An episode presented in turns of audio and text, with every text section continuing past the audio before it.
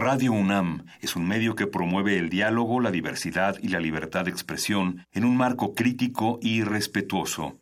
Los comentarios expresados a lo largo de su programación reflejan la opinión de quien los emite, mas no de la radiodifusora. Por siglos nos hemos hecho escuchar. Nacimos como parte de esa inmensa mayoría. Hablar.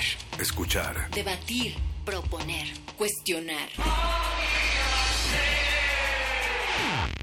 Está en nuestra naturaleza. Seamos instrumentos de conciencia de nuestro pueblo. Usamos el sonido porque atraviesa obstáculos.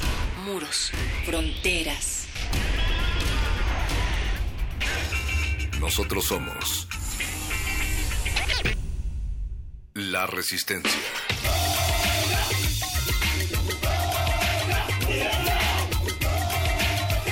Resistencia modulada. Hola, ¿qué tal? Eh, les invitamos nosotras las personas LGBTI, a ustedes, amigos y amigas heterosexuales, a que se sumen a esta gran fiesta de la diversidad en la que eh, necesitamos también la presencia de nuestras amigas y amigos, de nuestros compañeros de trabajo, de nuestros compañeros eh, de escuela, de nuestros padres, de nuestras madres, de nuestros hermanos, para hacer de esta marcha una gran fiesta donde convivamos todas juntas en paz, a favor de una cultura de igual no discriminatorio. Eh, para nosotras es muy importante la participación de empresas eh, solidarias porque estamos eh, conscientes de que preferimos que marchen a nuestro lado a que marchen junto a los grupos conservadores y antiderechos humanos.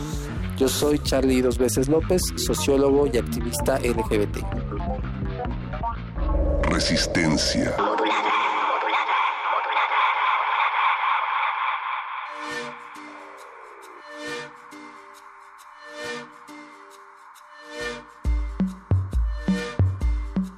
Resistencia, esta noche nos pintamos de colores, somos tricolor, pero también le agregamos toda la gama de arcoíris, 96.1 para ser exactos y para llevarte sonidos de esperanza sin odio. Estábamos escuchando la invitación a esta marcha, ya sería la cuadragésimo celebración, esta fiesta, la diversidad que se llevará a cabo el sábado 23. La cita es ahí en el Ángel, donde sabemos que también se van a estar reuniendo uniendo dos pasiones y dos diversidades también en el centro de la capital de esta República Mexicana. La invitación en título de Charlie dos veces López, este sociólogo y activista, quienes también estaban haciendo un llamado pues bastante incluyente también a toda la población que no se considere dentro de las diversidades, aunque todos y todas y todes somos diversos. Y por eso te estamos preguntando, Resistencia, si tú asistirás a la marcha de orgullo. El 48% ha dicho que sí, arriba la diversidad. El 27% que quieren, pero seguro va a llover, entonces se le están pensando. El 14% dicen que no, porque no es representativo para ellos o ellas. Y el 11% que no sé si sea bienvenido, bienvenida. Bueno, pues esta encuesta todavía está colocada en nuestro Twitter, estamos en arroba R. Mi nombre es Natalia Luna y quienes están dando fe y legalidad de esta emisión, los interventores y la interventora, pues es el querido Oscar Sánchez, el Voice en la producción ejecutiva, el señor Agustín Mulia se encuentra en la operación y Alba Martínez en la continuidad. Tenemos también esta noche para ustedes, pues el primer programa de literatura y muchas galletas que ellos van a estar platicando sobre la libertad de elegir cómo amar. Van a estar recapitulando textos y escritores que nacieron para amar a su manera. Y hablando de escritores, justo pensando también en estas dos pasiones que se van a estar reuniendo en el Zócalo Capitalino, por ejemplo, a partir de las 10 de la mañana, desde antes con el partido de México-Corea, pues Villoro ha escrito que la verdadera alineación del TRI está hecha de cerveza, refrescos y galletas. Y mientras nadie toque a esos protagonistas, los que sudan en la cancha serán prescindibles. Y también pues que en México no estamos seguros de que el futuro exista, por ello cada alegría puede ser la última. Así es que invitamos también a que en las calles, aquel sábado que se aproxima, pues el odio no quepa en esos espacios. Y después de recibir a los muerdelenguas en esta cabina, vamos a tener también el espacio de El Modernísimo con mucha cumbia y salvaje pop que va a pintar de colores de esta frecuencia, charlando sobre las demandas de la comunidad LGBTTIQ y también incluso se le agrega ya la A en el contexto electoral en compañía de México LGBTI. Así es que sintonícenla a partir de las 9 de la noche la señora Berenjena y finalizamos con Resistor. Eh, ¿Ustedes conocen la ley de ciencia y tecnología? Bueno, pues de esto van a estar platicando para eh, tener más detalles sobre la reforma y sus actualizaciones en punto de las 22 horas aquí por Radio UNAMI. Esperamos que se queden aquí en estas frecuencias porque pues vamos a tener todos estos, todos estos contenidos para ustedes. También decir que de manera simultánea se está llevando a cabo el tercer debate entre los candidatos y candidatas a la jefatura de gobierno. Esto es en las instalaciones del 11 y pues están tratando temas sobre transparencia y gobierno. Pero así arrancamos la resistencia. Vámonos a escuchar a Glass Candy con su rola de Computer Love, un cover de Kraftwerk del disco Beatbox del año 2007. Quédense, apenas inicia y nos vamos hasta las 11 de la noche. Resistencia modular.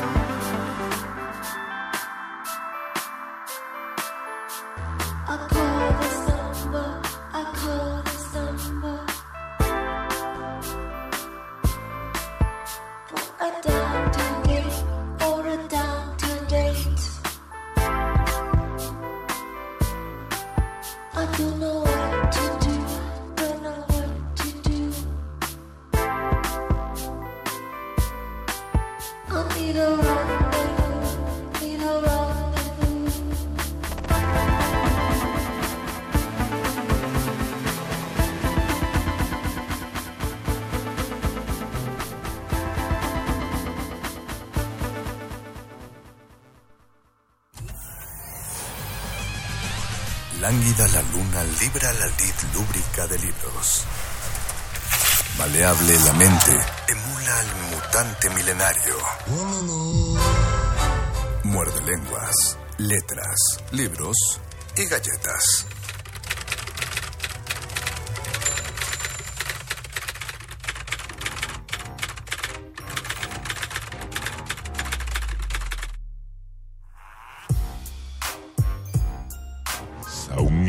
Muerde lenguas.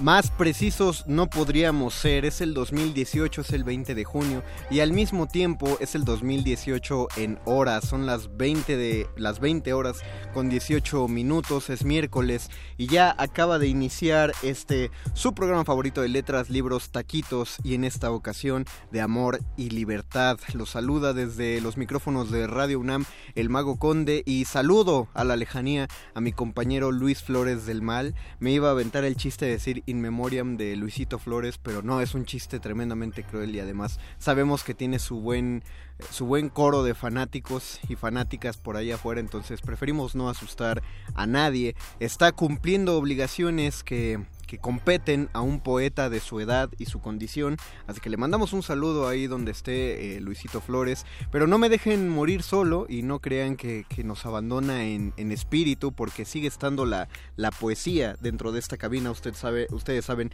que él es el verdadero poeta de Muerde Lenguas, pero pues lo hemos, hemos convocado aún así esa vena poética para esta noche. Recuerden que ustedes pueden opinar sobre nuestro tema de letras, libros, taquitos, amor y libertad a través de Facebook Resistencia Modulada, donde está nuestra transmisión en Facebook Live, a la cual de hecho se acaba de unir Luis Flores en ella. Entonces vean, no estaremos tan abandonados de él porque si tiene algún comentario nos lo dará a través de redes sociales. No se lamente, doctor Arqueles, eso es la modernidad en la actualidad. Luisito acaba de inventar la postlocución, es decir, sigue siendo un locutor sin necesidad de estar sentado ante el micrófono. Eso esa es una innovación dentro de la radio universitaria y solo lo podíamos hacer dentro de resistencia modulada. Eh, dice Luisito Flores, saludos desde la lejanía, te estoy viendo, te estoy oyendo, ando en Jalapa. Saludamos a Luisito en Jalapa. También pueden comunicarse con nosotros por teléfono 5523 5412 5523 5412 y en el espíritu de la ocasión de que solo estamos la sonoridad del doctor Arqueles y su pues incluso pueden entrar al aire si tienen algún comentario a propósito del amor y la libertad, no solo dentro de la literatura, sino que es uno de esos amplios temas que hemos podido tratar más allá de, de la literatura, porque como hemos convenido desde el génesis del muerde lenguas, la literatura lo es, lo abarca la totalidad de la vida y toda la vida puede verse desde la perspectiva literaria. Nos dice Claudia Sánchez un saludo desde Chiapas, abrazos. Abrazos de vuelta de parte, de parte mía y de parte de Luis Flores, claro, no, no, no tiemblo al incluirlo en esto. ¿A qué nos referimos con amor y libertad? Bueno, no, no me voy a, no voy a dar este, la completa autoría personal de esto, la idea, la idea fue de mi compañero Luis Flores y me gustó el enfoque que, hemos tratado en, en Muerde Lenguas a propósito de amor y libertad, porque en la actualidad hablar de amor libre es una corriente, digamos una corriente emocional en la que uno puede amar sin, sin, eh, sin hablar de ataduras específicas. Eh, comentando acerca de ataduras eh, de relación, pues se considera amor libre cuando uno puede puede estar enamorado de varias personas a la vez o sostener una relación eh, física con varias personas a la vez, incluso mental, y más allá de eso, lo que nosotros queremos tratar no es solo la libertad de amar a quien uno quiera, a las personas que uno quiera, del género que sea, sino amar en los modos que uno desee. Y ese es, ese es el debate principal que se plantea a propósito de este tema, porque en la actualidad tenemos un, encono, y no es un encono gratuito, sino que sí responde a una serie de problemáticas que, se han despertado sobre el amor romántico, el, llamado amor romántico o el amor cortés, pensando en amor romántico como Ah, no sé, como, esta, este amor antiguo, eh, necesitado, de un enlace casi tóxico, lo vemos, y por supuesto que existe, pero también existe la posibilidad de, de, que nos entreguemos a este desenfreno amoroso. Es, es curioso y ustedes pueden, ustedes muerdescuchas pueden sacarme de, de, de este pensamiento si no es así.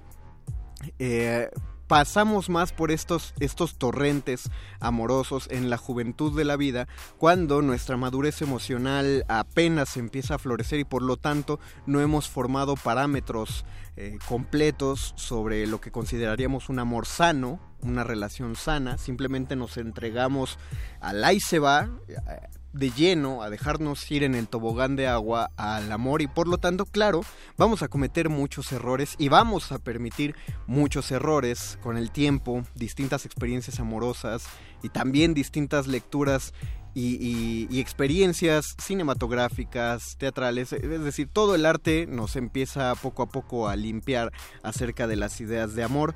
Tenemos un comentario aquí en el Facebook Resistencia Modulada, dice Gustavo Álvarez, Octavio Paz, en la llama, en la llama doble, supongo, y en su poema Carta de Creencia hace una disertación excelente acerca del amor. Asimismo, Platón nos recuerda que el verdadero amor es aquel dirigido a las ideas, pues no cambian y son universales.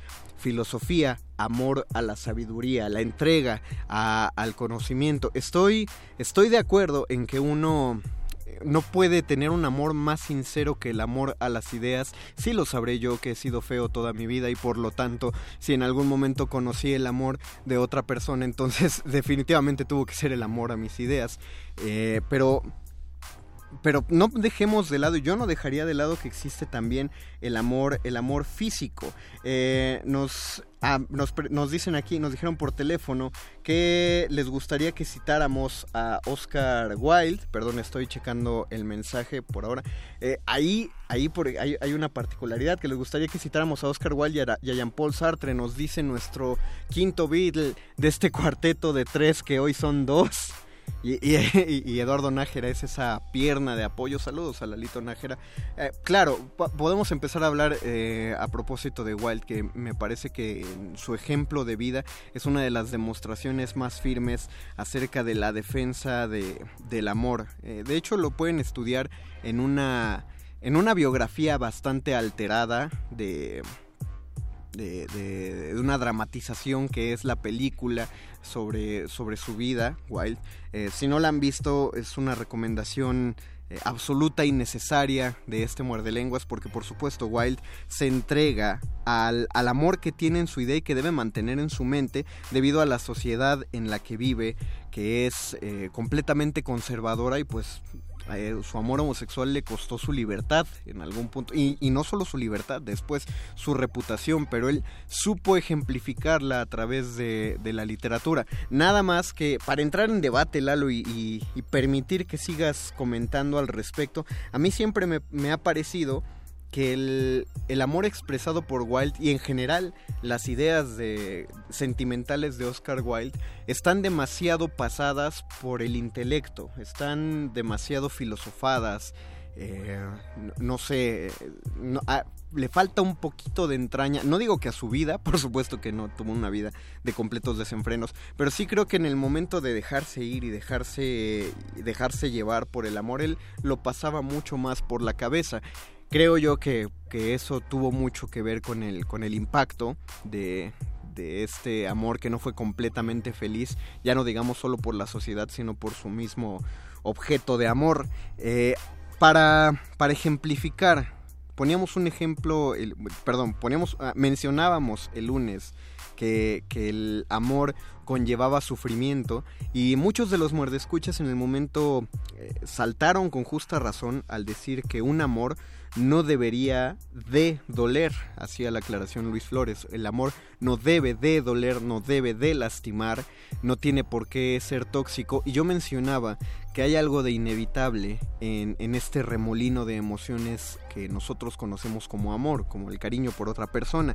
Soy mucho de esa idea por el, un soneto que ya hemos leído un par de veces aquí y que me voy a atrever a leer una vez más, que es la definición del amor de Lope de Vega a propósito del cual podremos hablar mucho sobre esta entrega pasional entera al amor. Esto es simplemente definición del amor, así le dicen, u otros lo conocen como el soneto de desmayarse. Desmayarse, atreverse, estar furioso, áspero, tierno, liberal, esquivo, alentado, mortal, difunto, vivo, leal, traidor, cobarde y animoso. No hallar fuera del bien centro y reposo. Mostrarse alegre, triste, humilde, altivo, enojado, valiente, fugitivo, satisfecho, ofendido, receloso. Huir el rostro al claro desengaño, beber veneno por licor suave, olvidar el provecho, amar el daño, creer que un cielo en un infierno cabe, dar la vida y el alma a un desengaño. Esto es amor. Quien lo probó lo sabe. Muerde, muerde, muerde, muerde, muerde,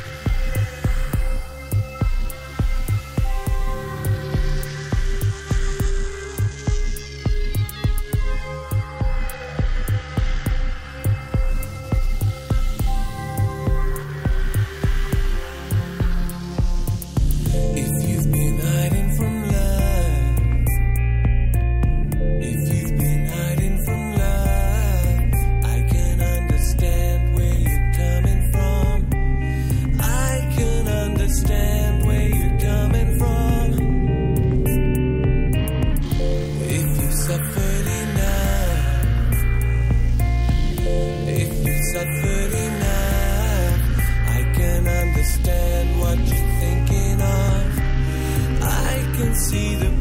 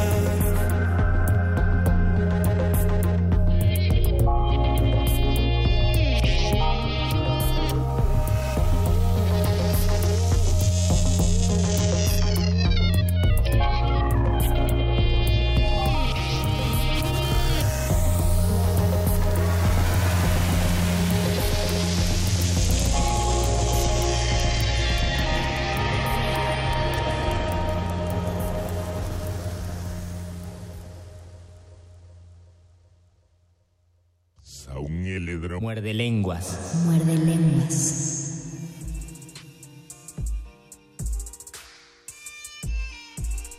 Nos escriben del club de fans de Luis Flores de que se nota en la elección musical la ausencia de nuestro compañero poeta porque en lugar de poner algo acerca del amor libre por Silvio Rodríguez o por algún autor, cantautor eh, portugués, pusimos este eh, a elección del doctor que es este exitazo de Deep Mode llamado Free Love. eh, estamos posmodernizando el muerde lenguas. Le recordamos que estamos hablando acerca de letras, libros, taquitos, amor y libertad. No solo se trata de amar libremente a quien queramos, sino del modo en que queramos. Después de leer el soneto de definición de amor de Lope de Vega, vamos a leer el definiendo el amor de Quevedo una idea similar. Eh, estos dos sonetos siempre se ponen como ejemplo no solo de la construcción poética, sino de la cantidad de flujos emocionales que constituyen una relación amorosa. Y vamos a leer el siguiente.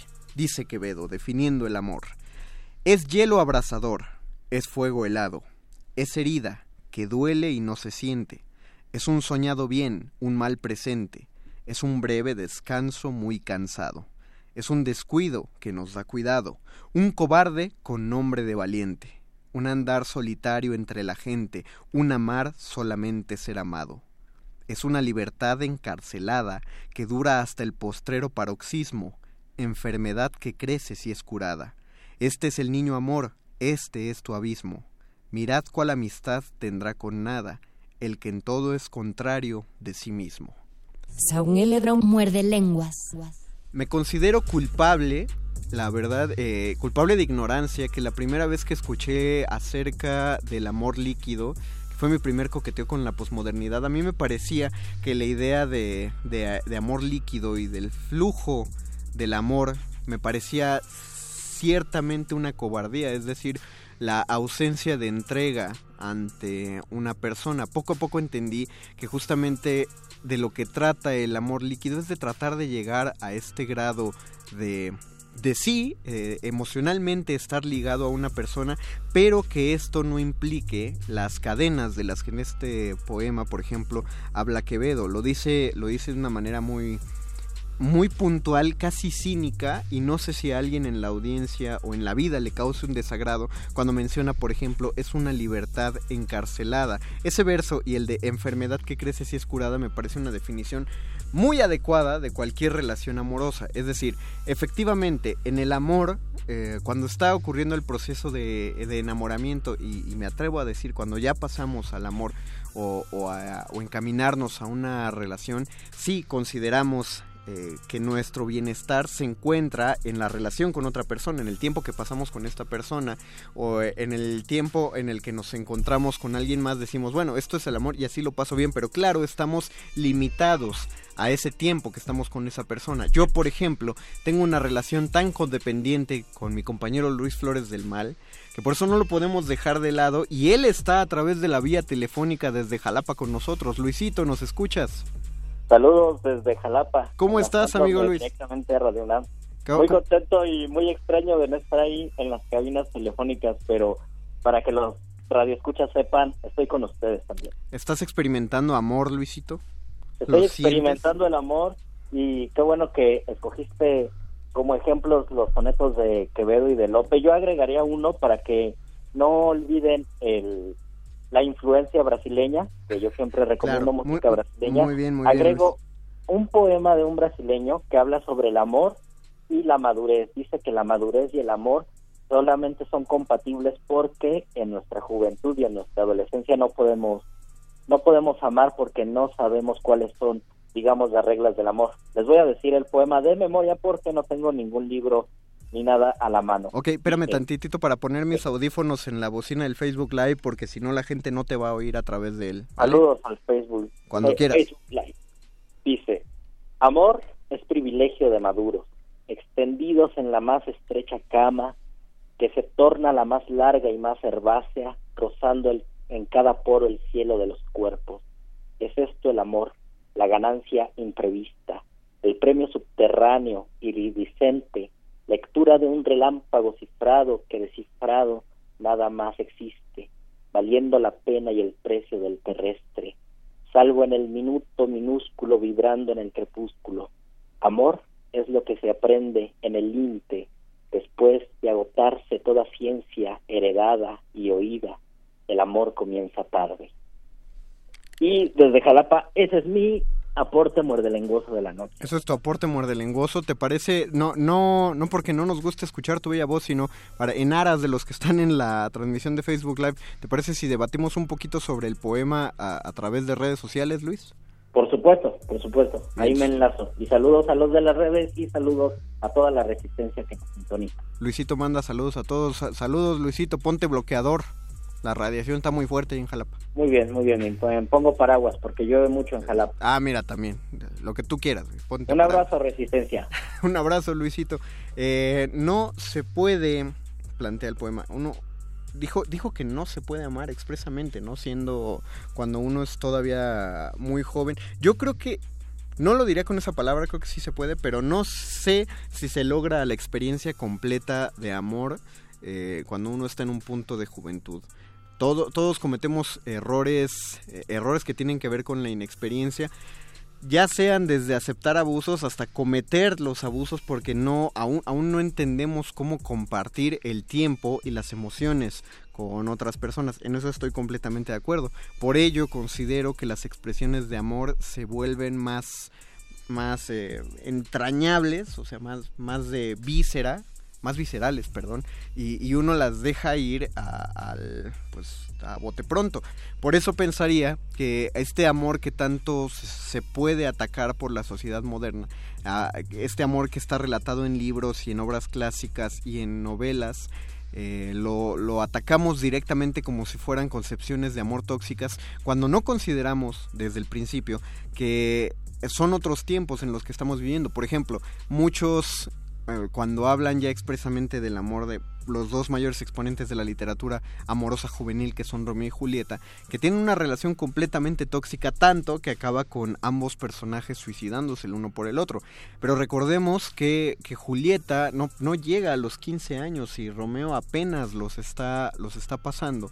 Entonces, por supuesto, es la primera, la, una de las primeras experiencias amorosas de ambos, la primera experiencia de Julieta y cuando menos que tengamos la idea, la segunda de Romeo. Él empieza la obra despechado de un personaje que nunca vemos en la obra llamado Rosalinda y, y eso es lo único que conocen del amor por, su, por supuesto que se entregan a ella y también el resto de otros personajes shakespearianos ahí tenemos por ejemplo la fierecilla domada que a, muchos a muchos les puede causar encono no solo el título sino también el tratamiento de una mujer que está absolutamente negada por sí misma a aceptar el amor de cualquier persona porque considera que, que ese amor va a implicar que ella tenga que reducir su, su, carácter solamente para aceptar el amor de otra persona. Ella se muestra irreductible ante esto y no considera que nadie valga la pena de sacrificar su propio carácter por estar con otra persona. Y la obra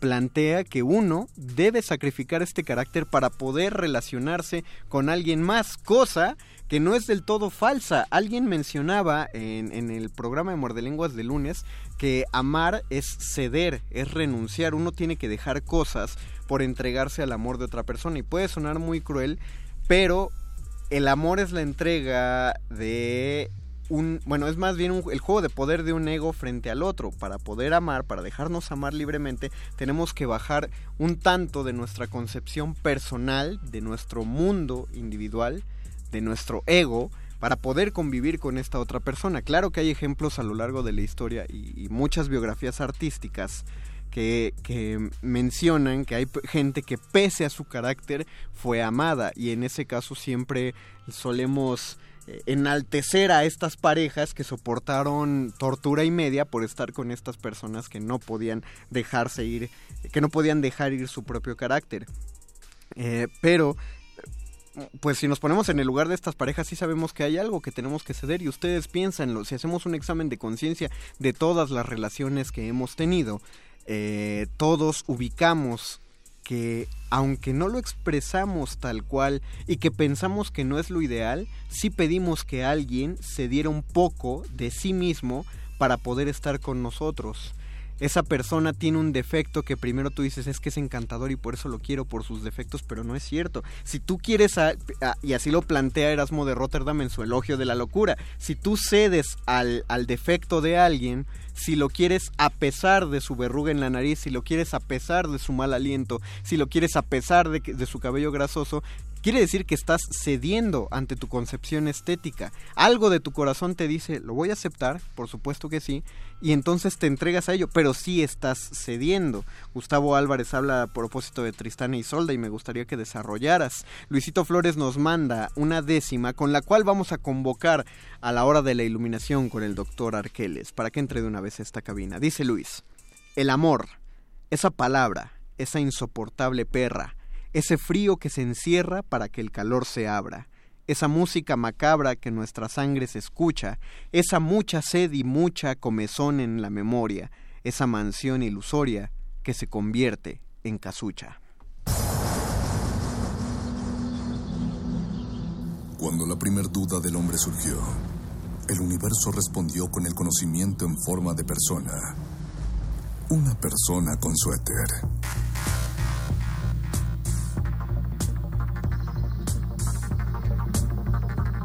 Es la hora de la iluminación con el doctor Arqueles.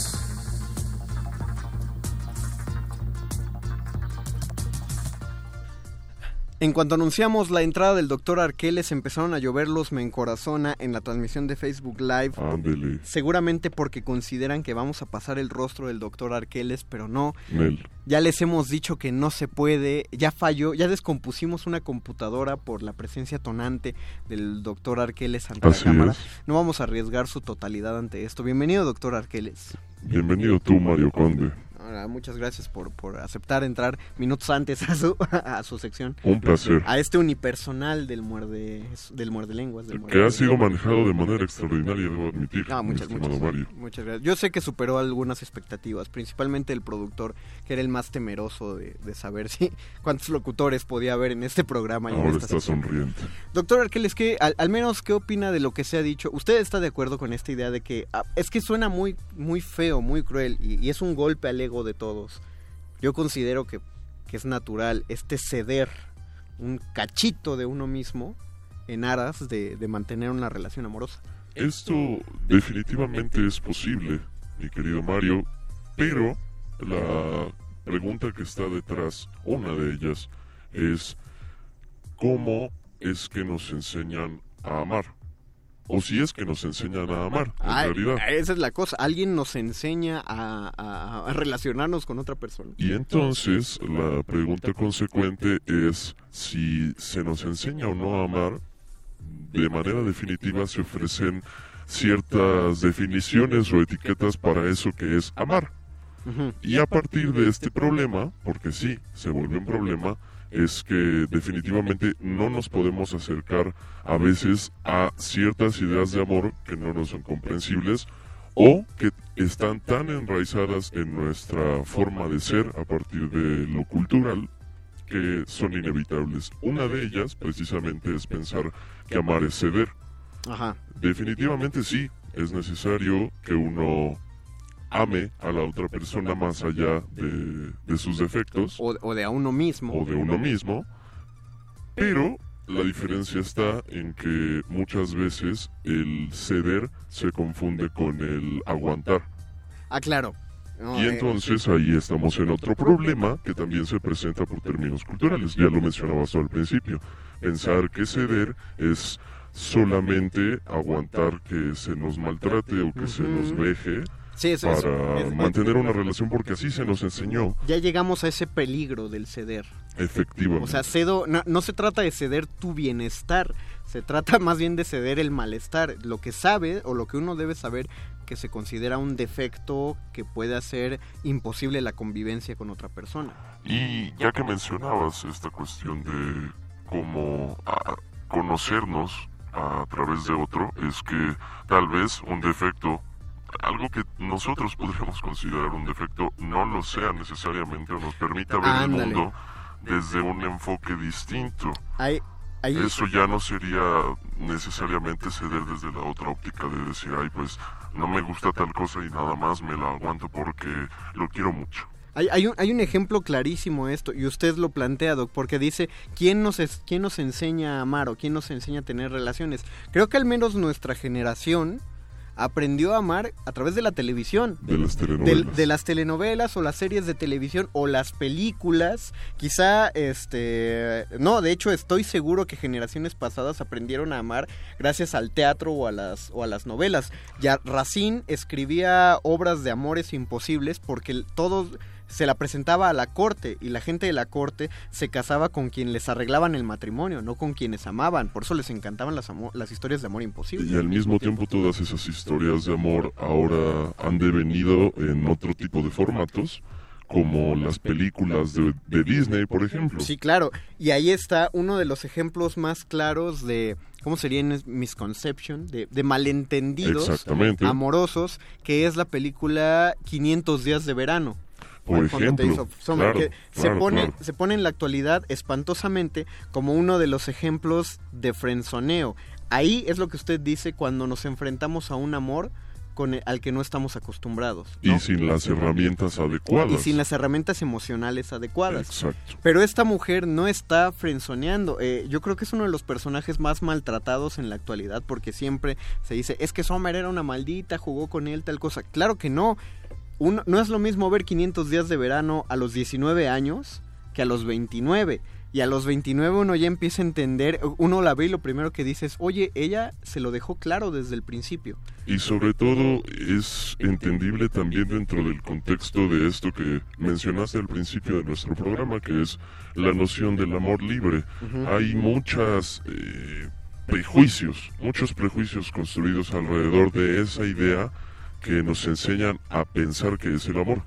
Y muchas veces esos prejuicios eh, rompen las posibilidades de establecer vínculos de amor que podrían ser incluso más valiosos que aquellos que nosotros pretendemos construir solo por pensar en esta dicotomía de si es mi pareja o no es mi pareja, Claro. si me quiere o me frenzoneó. Por eso yo le, yo le decía que al principio pequé de, mucha ignorancia la primera vez que empecé a escuchar la cuestión del amor libre, porque claro, yo solo concebía en ese momento eh, la idea de o, uno está con una persona o no está. Esas supuestas medias tintas, que no son medias tintas, es una definición de, amar, me parecía que estaba en un, e- fuera de los extremos, que yo solo había aprendido en ese momento que eran el amor, pero no, hay, hay un mundo en cada cabeza. También respondiendo un poco a aquello que mencionaba sobre la inexperiencia para el amar, muchas veces el, el gran problema cuando uno es joven es que no tenemos el conocimiento ni el, el manejo adecuado de las emociones. Muchas veces también hay procesos biológicos que se implican en esta cuestión Claro. y toda esta combinación hace que las relaciones se vuelvan bastante peligrosas, eh, por decirlo menos, en el sentido de que se vuelven bombas de tiempo emocionales. Hay mucha carga de información y de cariño hacia otras personas y tal vez por haber visto películas, por haber escuchado canciones, se tienen ideas eh, tal vez falsas To- respecto a qué es amar y qué es recibir amor de alguien. Todos hemos estado en una sala de cine de una película romántica que hemos visto que ocasiona un problema de pareja a alguien en la sala porque acaba la película y alguien de los dos de esta pareja acaba reclamándole al otro de no parecerse, de su amor no parecerse al de los personajes. Los personajes se entregan muy padre a un amor durante dos horas a lo mucho y, y- y estas parejas no lo hacen porque viven en la realidad o responden a otros caracteres. Y básicamente esto puede eh, mostrarse clara, clara, claramente en la manera en la que siempre hay un final feliz para estas películas palomeras sobre el amor, porque lo que ocurre es que hay una especie de arrepentimiento por alguno de los dos personajes que están implicados en la relación amorosa y a partir de ese arrepentimiento se busca de nuevo al otro individuo y después de una serie de peripecias se consigue el perdón, que también es peligroso, muy, muy No, peligroso. es, es muy peligroso porque justamente marca el ceder el bienestar personal si aplicamos mal el perdón. Sí, y también implica esta serie de ideas como que para que mi pareja se contente conmigo le tengo que dar tal cosa, o tengo que hacer esto, tengo que ceder de esa manera negativa a ciertas cosas. O no, o dejo O- que se le pase. O dejo que se le pase, y eso nuevamente no es tener herramientas No. adecuadas para enfrentar una situación emocional Es e bordear. interpersonal, es bordear. Exactamente, es evadir. Eh, nos, nos comentaba en algún momento en una clase el maestro Martínez Monroy que por eso... Saludos, maestro. Saludos al maestro Monroy, que por eso Titanic es un ejemplo de amor eterno, que no sería amor eterno como película de Disney, no lo sería si Jack no hubiera muerto. O sea, Exacto. la, la, eh, eh, la misma canción de Celine Dion lo dice, del, del tema de, de Titanic, porque marca que ese amor, justo como está, justo como se quedó, se va a mantener por la eternidad, es decir, por el resto de la vida de esta mujer, que por eso tiene que funcionar, que es un personaje que conoce la vejez y que la vemos ya de vieja. Y también pasa, ya que hablabas de amor eterno, con amor eterno de Juan Gabriel. Es decir, el personaje al que se le rinde devoción ya no se encuentra en este plano material y todo el deseo es que se le hubiese entregado ese amor en el momento adecuado y por esto es que es eterno, porque siempre se regresa a esta necesidad de, de, de amar, aunque sea incluso imposible, algo como lo que pasa con Leonardo DiCaprio en Titanic.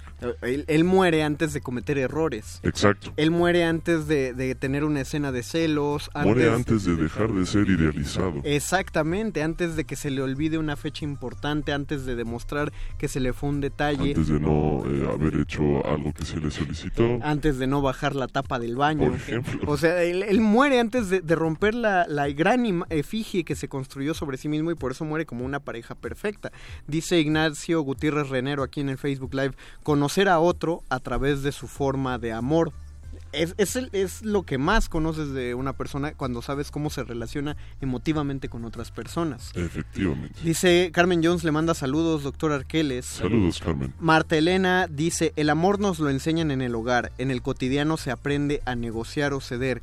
Estoy de acuerdo porque psicológicamente sí eh, lo primero que identificamos como una relación amorosa es la relación que vemos eh, dentro de nuestra familia, ¿no? Pero no me podría atrever a decir que aprendemos lo que es el amor al ver eh, la, la relación de nuestros padres, porque entonces estaría excluyendo a, a las personas que solo vivieron con, con su mamá o con su papá, Así es. o, o a los que vivieron con sus abuelos. Así es. Entonces, eh, sí, hay, un, hay una fuerte carga emocional de lo que nos enseñan nuestros padres, que es el amor, pero también cuántos de nuestra generación pudieron hablar libremente de amor con, con sus padres. Y al mismo tiempo tiene que ver de nuevo con las definiciones y etiquetas que otorgamos al amor. Es decir, el carácter emocional y el vínculo que se establece con las personas que son más cercanas a nosotros durante nuestro desarrollo generalmente produce un amor que incluso tiene ciertos matices muy distintos a aquellos que ya plantea el amor interpersonal o de pareja. Y nuevamente hay una serie de prejuicios alrededor de esta otra idea de, de- amor que se construye no solo en familia, sino en cualquier tipo de vínculo que se tiene a lo largo de nuestra vida, y también lo cultural y también lo literal, lo literario, y de cierta manera es que no, no se puede llegar solo a decir, bueno, el amor se puede aterrizar en decir que estamos eh, queriendo eh, pues definirlo a partir de lo que se nos ha enseñado. Exacto, es que el, el- aprender a amar, o más bien amar, es como nadar o escribir, y lo semejaría más a nadar, porque en, De escri- en escribir todavía puedes cometer tus errores y quedártelos eh, guardados en un cajón, y quizá nadie te diga tus errores, pero al nadar sí.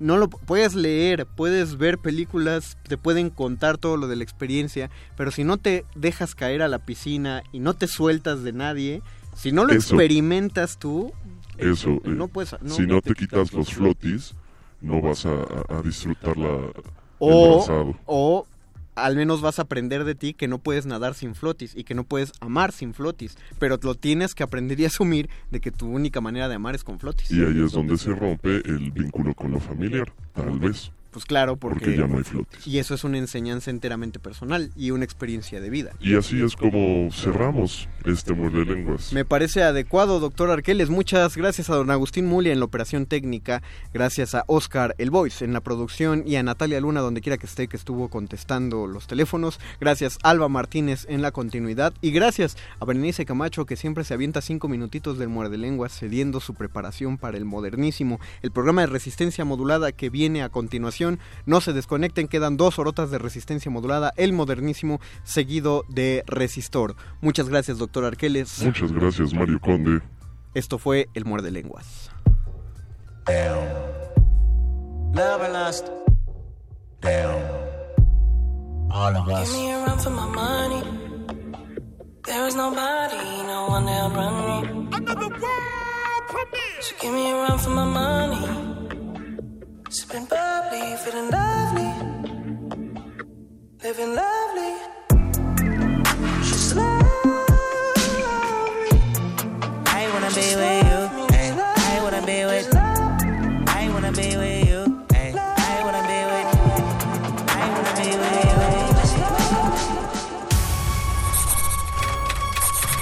Los locutores del muerde lenguas se quieren deslocutor y muerde lenguarizar. El que los deslocutor y muerde lenguarice, buen deslocutor y muerde lenguarizador será.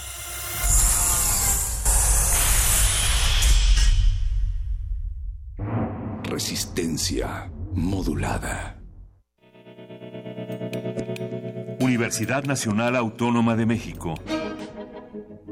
La Universidad de la Nación.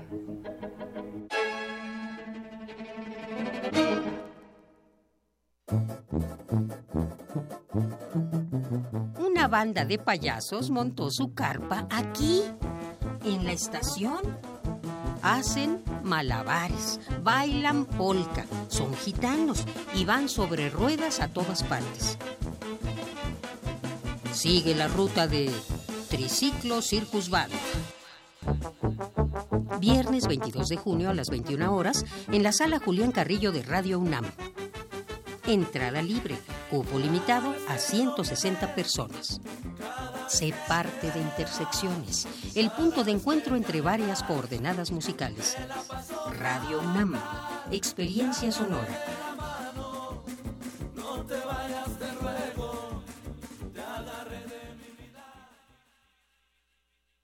Te hicimos cinco propuestas. Bancos de alimentos para que no se desperdicie comida. Transformar la basura en electricidad. Primer empleo a jóvenes sin experiencia. Permiso laboral con goce de sueldo para reuniones escolares. Y pena de muerte a secuestradores y asesinos. Somos candidatos del Verde y estas propuestas resuelven problemas reales. Tú puedes ayudar a que se hagan realidad. Queremos seguir cumpliéndote. Vota por los candidatos a diputados y senadores del Partido Verde. Vota verde. Mataron a mi hija. Fui violada. Otra vez me golpeó.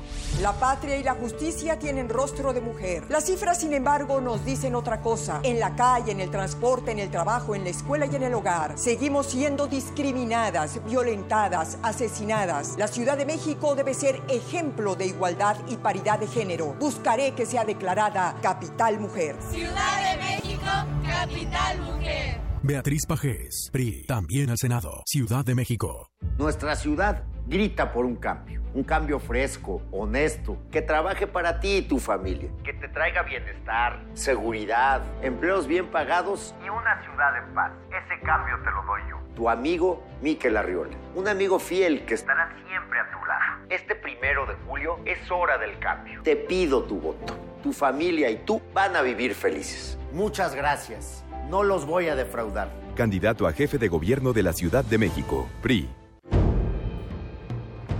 Demostrar que existe disciplina, orden y disposición para la lucha. A 50 años del movimiento estudiantil de 1968. Radio UNAM ha abierto para usted un buzón de voz en el cual queremos oírlo. ¿Vivió usted esos tiempos? ¿Tiene una historia que compartir? ¿Sabe algo que merezca ser difundido? Marque al 56 23 32 81 y déjenos su testimonio. M68. Voces contra el olvido. Todos tenemos algo que contar. Radio UNAM. Experiencia sonora.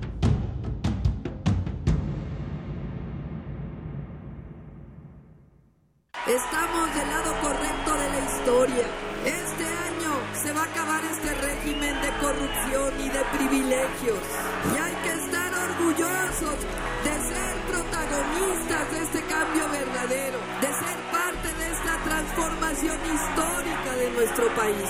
El primero de julio va a ser el día más feliz en la historia moderna de México. Claudia Sheinbaum, candidata a jefa de gobierno de la Ciudad de México, Morena. Voto libre. Voto libre. Yo voto libre. Es mi decisión. Porque mi voto cuenta. Y voy a elegirlo yo. Voto libre. Investigo las propuestas. Elijo y exijo que las cumplan. Yo voto libre. Porque mi país me importa. Este primero de julio. Yo voto libre. INE.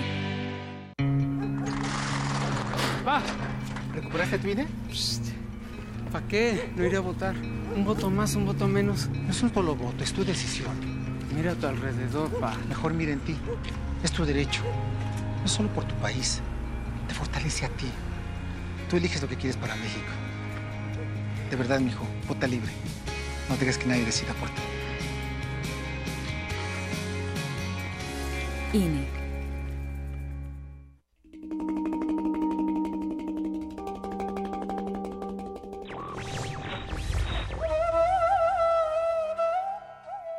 El hombre está condenado a ser libre. Jean-Paul Sartre.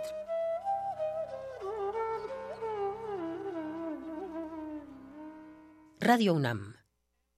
Resistencia modulada. Aquí queremos un mundo en el que quepan todas las familias, voces, Opiniones. mundos. Veo México comunidades indígenas. Nos protegemos en muros de cristal para evitar la vigilancia. Si no podemos bailar, entonces no es nuestra resistencia. El modernísimo. Todo es arte. Todo es política.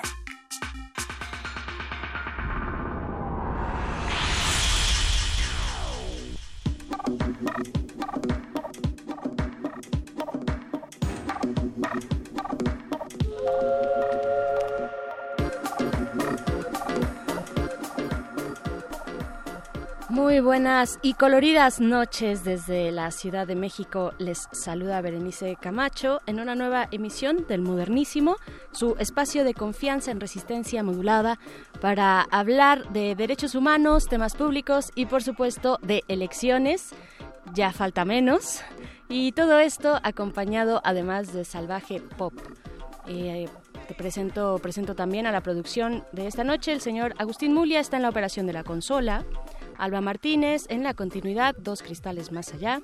Y Oscar Sánchez, el voice, en la producción ejecutiva. Y bien, arrancamos con el menú radiofónico de hoy. Hoy que es Día de Debate Chilango y también Día Mundial de los Refugiados, pero también estamos en el mes del orgullo. El sábado tendrá lugar, este siguiente sábado tendrá lugar la Marcha del Orgullo en su cuadragésima edición pero muchas de las demandas de la comunidad LGBTTIQA, es decir, lésbico, gay, bisexual, travesti, transexual, transgénero, queer y asexual, no han sido atendidas por mucho y tampoco aparecen en las plataformas de campaña de las y los candidatos en esta elección. Estaremos hablando al respecto con, con Yania Córdoba, vocera de la coalición LGBTTI+, eh, esto en unos momentos. Además, el pasado 14 de junio fuimos testigos de la ola verde que cimbró Argentina, el primer gran paso para legalizar el aborto en, en, aquel país, un gran ejemplo que nos han puesto las compañeras argentinas y que algunas prevén se pueda replicar en otros países de la región. Eh, incluido el caso mexicano, pues para hablar de esto y para saber si esto puede ocurrir o no, si estamos en condiciones en nuestro país de eh, simular, bueno, de hacer eh, de, de, seguir el ejemplo de nuestras compañeras argentinas, pues estaremos hablando con Daniela Tejas, integrante de la organización Fondo María y pues bueno, como dicen y dicen bien, lo personal es político y son muchas las batallas que cruzan por el cuerpo. El cuerpo es un territorio donde se libran esas batallas estéticas, pero también políticas. Así es que ustedes, ustedes pueden también unirse a esta conversación pueden eh, pues entrar y comentar en nuestras redes sociales, en Twitter arroba R modulada y en Facebook Resistencia Modulada, pero no hay festejo del orgullo sin música. Vamos a escuchar Tomboy de Princess Nokia. Tomboy es la palabra en inglés de tono despectivo para nombrar a una chica que elige una estética masculina, pero tomboy, también como el término queer, han sido, pues se han reivindicado, son palabras que se han reivindicado eh, desde la libertad para decidir sobre la propia identidad. Así es que vamos a escuchar esto de Princess Nokia. Están en el modernísimo. Regresamos en breve. El modernísimo.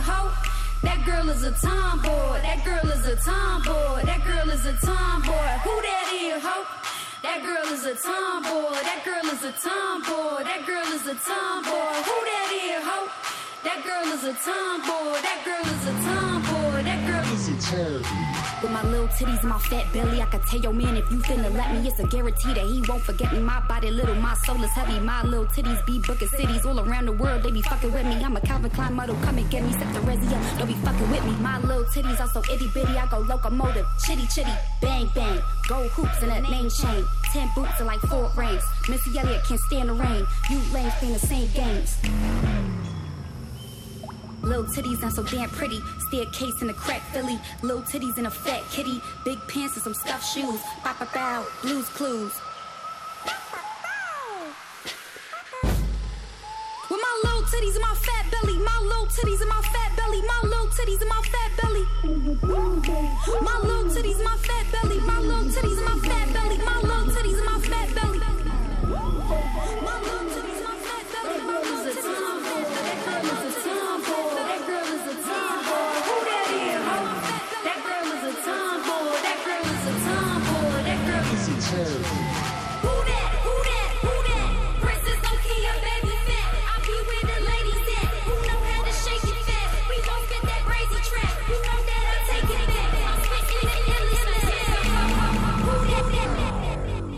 modernísimo. Hace como cuando tenía como 15 años. A finales de los 70. No sabía que existía una marcha del orgullo. Uy, creo que he ido a todas las super mega mana marchas. Pues la verdad es que yo nunca he podido estar en una marcha. Nunca he ido a una marcha. Nunca he ido a una marcha, pero me motivaría mucho ir porque finalmente después de muchos años entiendo que hay que ser visible para tener voz, para que te hagan caso. Fue como curiosidad, que yo soy como una ciudad chica. Aunque fue un ratito, ¿no? La verdad iba a ligar. Porque me di cuenta que si no me sentía representado, tenía que ir yo a hacerme presente y marchar por mí. Sentirnos como comunes y corrientes en una sociedad que nos ha limitado en muchas cosas. Para visibilizarnos y poder obtener derechos que nos corresponden como seres humanos. Lo que me motiva a ir a una marcha es que muchos de mis amigos son gays. No quiero que ellos sientan ataques de odio o ataques de violencia y por eso quiero ir a apoyarlos y quiero ir a la marcha. Si mi voz puede valer para algo, la voy a asumir. Imagínense, yo que soy un carnaval, pues sí necesito que la gente se entere que no soy peligroso. Amigos que usted quiere, quiere. El modernísimo.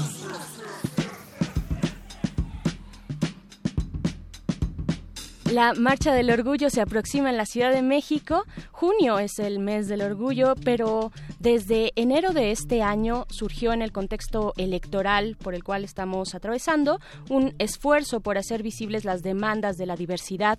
Me refiero a la coalición LGBTTI y para hablar del trabajo de esta coalición de cara al cierre electoral está en la línea Yania Córdoba, quien es vocera, vocera de este esfuerzo de la coalición. Bienvenida, Yania. Gracias por tomar esta conversación. Sé que andan a la carrera, pero te agradezco mucho estar acá en los micrófonos de Radio UNAMI del Modernísimo. Bienvenida. No, no, buenas noches, muchas gracias. Gracias a ustedes por considerarnos, tomarnos en cuenta. Espacio para nosotros es muy, muy, muy valioso. Para nosotros también, lo digo honestamente, creo que entre eh, pues más esfuerzos se junten para una sociedad diversa, abierta, eh, creo que estaremos en el camino para construir la paz, que es algo que sí eh, nos hace falta, nos surge en esta en esta sociedad. Y pues bueno, primero que nada, Yania, pues preguntarte para aquellos que no se han enterado, que no conocen la actividad de esta coalición, pues recuérdanos cuál es cuál es la agenda sobre todo, bueno, el, el movimiento, la, la, la eh, comunidad LGBTTI es muy diversa, pero en esta coalición convergen algunas causas. ¿Cuáles son? ¿Qué, qué se está trabajando en la, en la coalición? Sí, bueno, mira, nosotros ya, ya nos habíamos presentado y somos un, una comunión de varios activistas a nivel nacional y nos creamos precisamente para crear una agenda donde pudiéramos nosotros presentarla a todos los que estén ah, queriendo obtener un puesto a nivel político o acceder a un curul o algún espacio en donde ellos se comprometan, ellas o ellos se comprometan para firmarla y de alguna manera tener eh, precedente su firma y también nosotros tener la posibilidad de presionarlos si en algún momento llegaran a acceder a ese puesto. Ese es nuestro principal objetivo con el con el fin concreto de que tengamos una agenda ya desarrollada por medio de gente que es experta o que, que, se esforzó muchísimo para sacar las necesidades básicas que necesitamos como población. ¿Y cuáles serían esas, pues esas, algunas, las principales, digamos, son muchas, ya decía yo, son variadas las demandas de la comunidad, pero cuáles son estas urgentes? Eh, vaya, estamos en un contexto de violencia, por ejemplo, quiero eh, pensar que no quiero pensar, es evidente la lucha que han, que han hecho eh, muchos de los colectivos LGBTI al respecto de los eh, crímenes de odio, por ejemplo.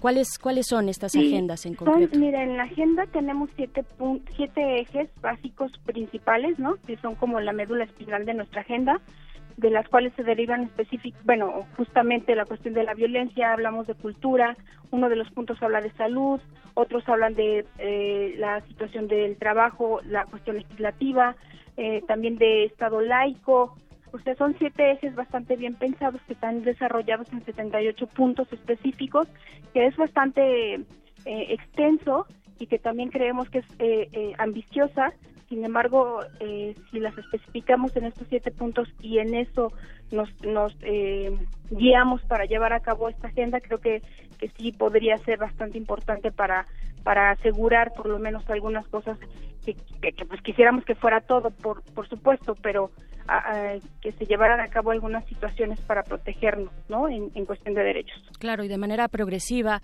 eh, y no regresiva, ¿no? Los derechos ya ganados, pues se tienen que eh, garantizar por parte del Estado. Ahorita hablabas del Estado laico y bueno, eh, en estos, en este día, el día de ayer también, pues se dio esta noticia del el candidato del Frente, Ricardo Anaya, con en una reunión precisamente con el Frente por la Familia, ¿no? Hablando de Estado laico, me parece que es muy atinado este eje que ustedes están puntualizando, pero también quiero preguntarte, eh, pues si han encontrado eco de este trabajo pues que viene desarrollándose desde enero hasta la fecha y que yo supongo seguirá. Eh, si han encontrado eco con los y las candidatas, si hay en sus plataformas pues alguna reflexión, en sus plataformas electorales, alguna reflexión hacia las necesidades de la comunidad que tú representas. Mira, el trabajo ha sido bastante arduo. Eh, como yo les, comento que nosotros nos eh, hemos estado trabajando por comisiones y nuestra comisión de incidencia es la que ha estado haciendo la labor básicamente de acercarse a los partidos para entregar la agenda y buscar esta firma. Este que sí hemos tenido respuestas, sí, sí ha habido respuestas y también debo decir que sí ha habido, pero no la que realmente quisiéramos, ¿no? Por, por ejemplo, por decirlo, pues ahorita que mencionabas a Naya, básicamente ellos todavía no, no en a nivel presidencial todavía no hemos tenido mm, pues mucha respuesta. Al parecer ya hay algún tipo de mm, diálogo para ver si se, se podría no hacer esta firma. Sin embargo, todavía estamos en veremos. Eh, sí se ha firmado a nivel de, de jefatura de gobierno, Barrales la firmó.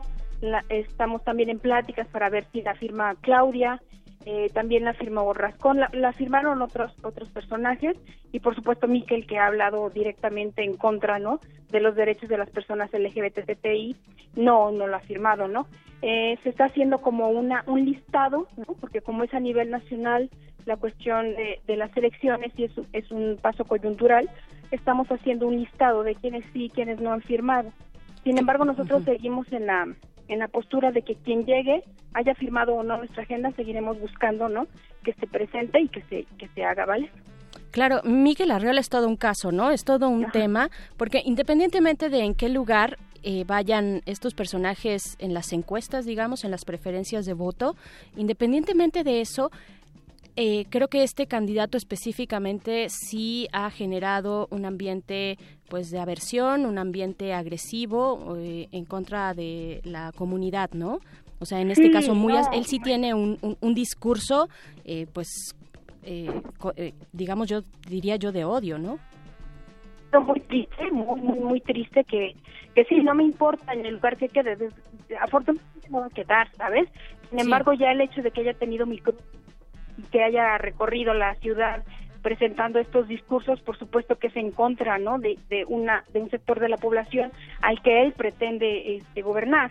Eh, es muy triste porque efectivamente, ya lo habíamos comentado y lo hemos dicho, cada vez que se mencionan estos discursos de odio hay una hay una oleada grande de crímenes de odio por homofobia y es por eso, porque efectivamente hay quienes luchan por la familia sin, sin, sin tener la información clara de que estamos hablando de que existen familias, ¿no?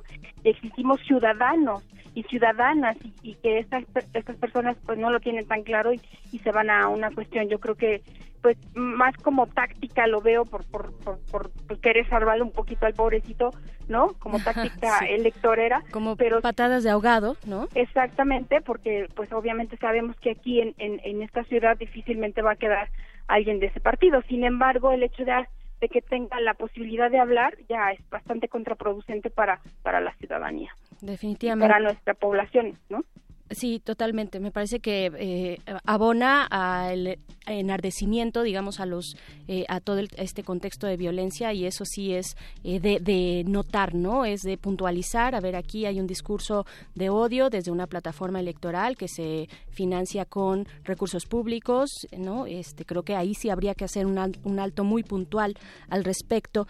Eh, Yania Córdoba, también hablando, pues, de estos discursos de odio eh, pues ya sabemos está el mundial por todos lados y sabemos está la controversia de este grito homofóbico en los estadios por parte de la de algunas eh, pues porras de la afición.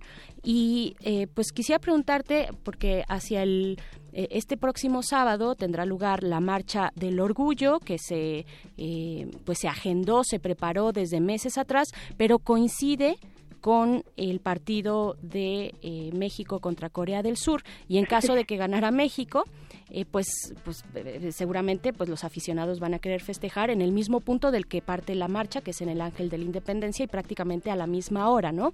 Eh, ¿qué, ¿Cuál es el mensaje que hay que enviar o que quieren enviar ustedes desde la coalición para, pues si se da este encuentro, pues cómo, cómo llevarlo a cabo, cómo transitar en un encuentro este, entre aficionados del fútbol y la, y la marcha del orgullo? Bueno, no debemos perder de vista que también nosotros somos mexicanos, ¿no? Y que efectivamente habrá muchos que sean este eh, aficionados al fútbol y que la fiesta sea doble, ¿no? Quisiéramos ver lo que va, a ser una situación. Se puede plantear, eh, sí, sí, compleja, sin embargo, yo creo que si lo vemos desde la misma perspectiva, ¿no? De festejo, no tendríamos por qué tener esta, estas complejidades, ¿no? El unir la bandera gay con la bandera mexicana yo creo que no es una contradicción, todo lo contrario, si lo que queremos es sumar, en ese sentido creo que así debería de ser. Ahora bien, sabemos que la cuestión eh, puede plantearse compleja, pero creo que se tomaron medidas por parte del comité para que esto pudiera no ser tan riesgoso para nadie, ¿no? Sí tomaron medidas en, relación al horario o, en este sentido están manejando la situación para que no vaya a intervenir una cosa con la otra o si interviene que sea una cuestión de festejo este doble. Claro, y también, Yania, no sé tú qué opines, pero a mí me parece una, una excelente ocasión para eh, reforzar la idea de que todos queremos paz en este país, que a México le urge un estado de paz y que este es un buen momento para converger, digamos, en el festejo, ¿no? Porque eso también es la marcha del orgullo, por supuesto, ustedes tienen demandas muy claras y hay algunas urgentes por resolver, como el tema de la violencia, pero también por otro lado, el orgullo es festejo, ¿no? Es festejo, es fiesta y creo que en ese sentido podría el discurso de la paz eh, meterse muy bien o encuadrar muy bien en ese momento que tendrá lugar el sábado, ¿no? Sí, bueno, la marcha sabemos que es, que es una situación de festejo, de, de, fiesta, pero también es una, una marcha de derechos, ¿no? O sea, de hecho ese es el objetivo principal, que nosotros también creemos que la fiesta, la pluma y todo esto debe ser una forma de protestar y de pedir y exigir derechos, ¿no? O sea, es la suma de las dos cosas, el hecho de que nos presentemos. Ahora, si le sumamos lo que tú comentas, yo creo que sería ideal, ¿no? O sea, es, un, es, como una oportunidad mágica, como lo mencionas. Sin embargo, bueno, este, nuestra idea, en nuestra idea desde la desde la comunidad es efectivamente también festejar la cuestión del fútbol. O sea, nosotros vamos por derechos y por y, y, sí efectivamente muchos tienen nada más la posibilidad de festejarlo ese día y es una fiesta un carnaval todo lo que se pueda. La, la marcha es todo sabes ahora si le sumamos esto creo que va a ser maravilloso. Sí y yo creo que hay que difundir ese pues ese, mensaje. ese mensaje y ese sentir no de que eh, tenemos que empezar independientemente de quién gane en las elecciones el primero de julio todos nos vamos a despertar el 2 y vamos a vernos a las caras. Hay que empezar a construir la paz en todos estos momentos y estos espacios y yo creo que es lo que hay que difundir justo. Es lo primero que tenemos que no no no no cambiar, pues no no, no mirar hacia otro lado es que somos mexicanos, vaya, o sea, insisto, o sea, la fiesta va a ser de mexicanos para mexicanos en, en, caso de que en el fútbol salga bien y que también es de mexicanos y para mexicanos la marcha del orgullo gay, que no todo el mundo sea este gay no quiere decir que no seamos diversos estás de acuerdo definitivamente a todos a todos nos viene bien el hecho de que eh, no sé por ejemplo en el frente por la familia pues se defiende un tipo de familia pero eso no exime que existan otras que existen otras desde siempre y una no quita a la otra no no no se restan derechos al que está enfrente sino se suman derechos a los que no, no los debieran tienen, ¿no? no no debiera, no debiera ser así exactamente porque sabemos que el Frente Nacional por la Familia sí es un grupo antiderecho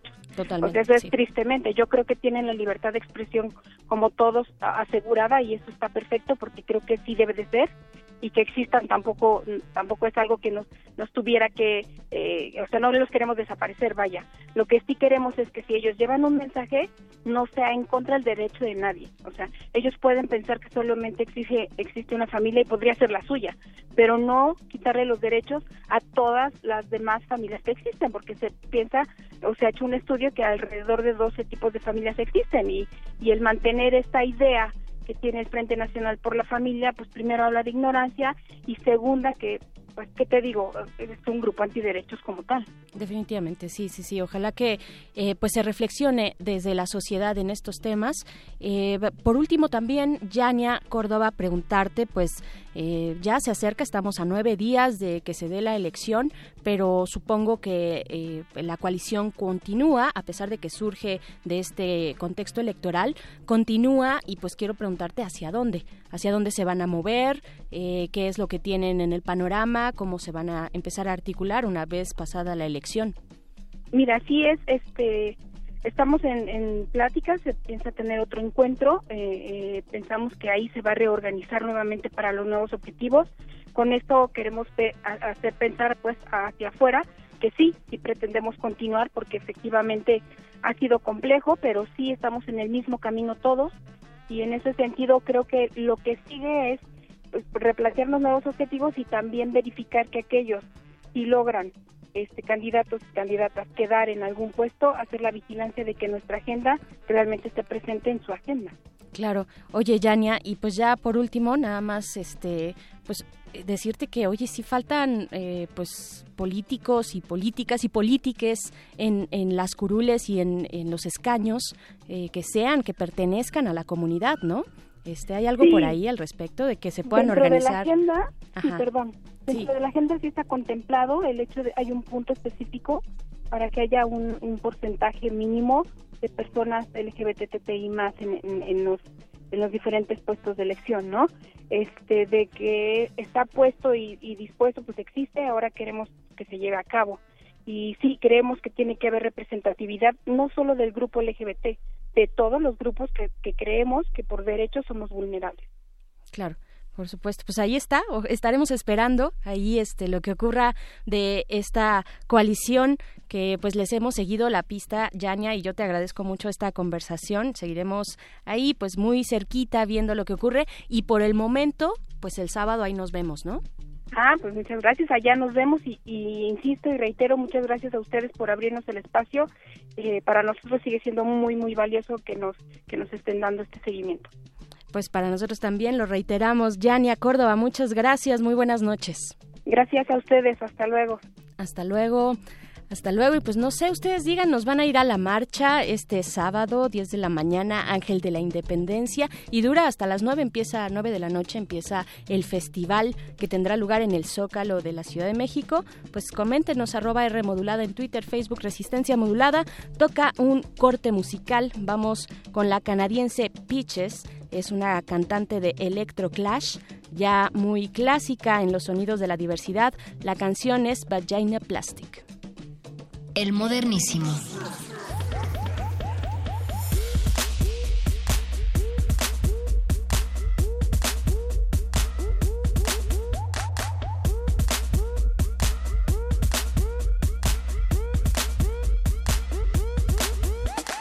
I was blessed with big, big, big lips.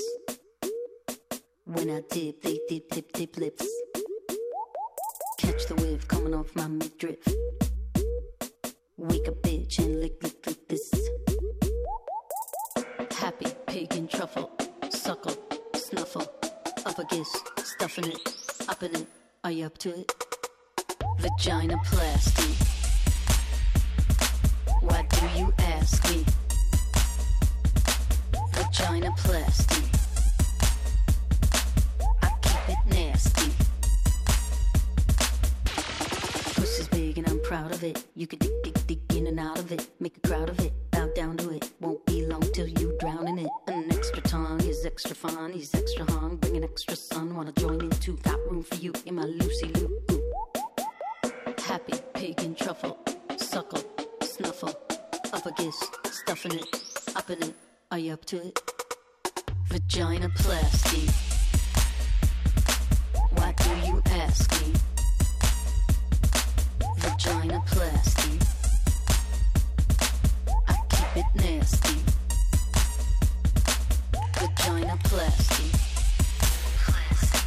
Why do you ask me?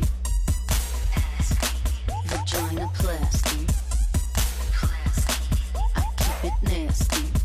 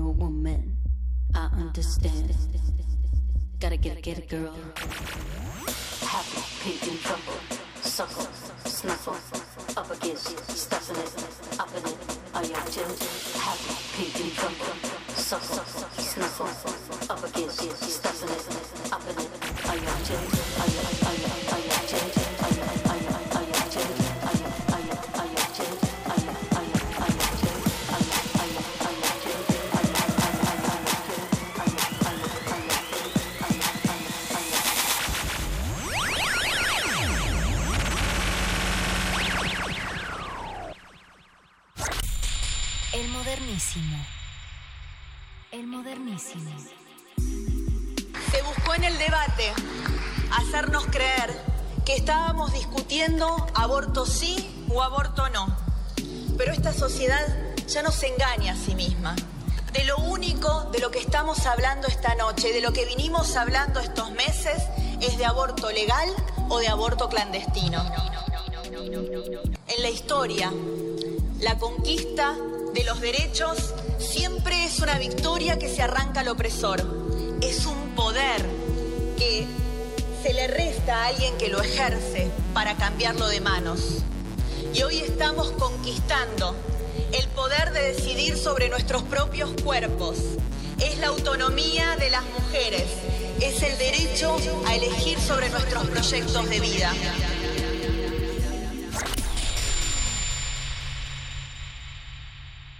El modernísimo.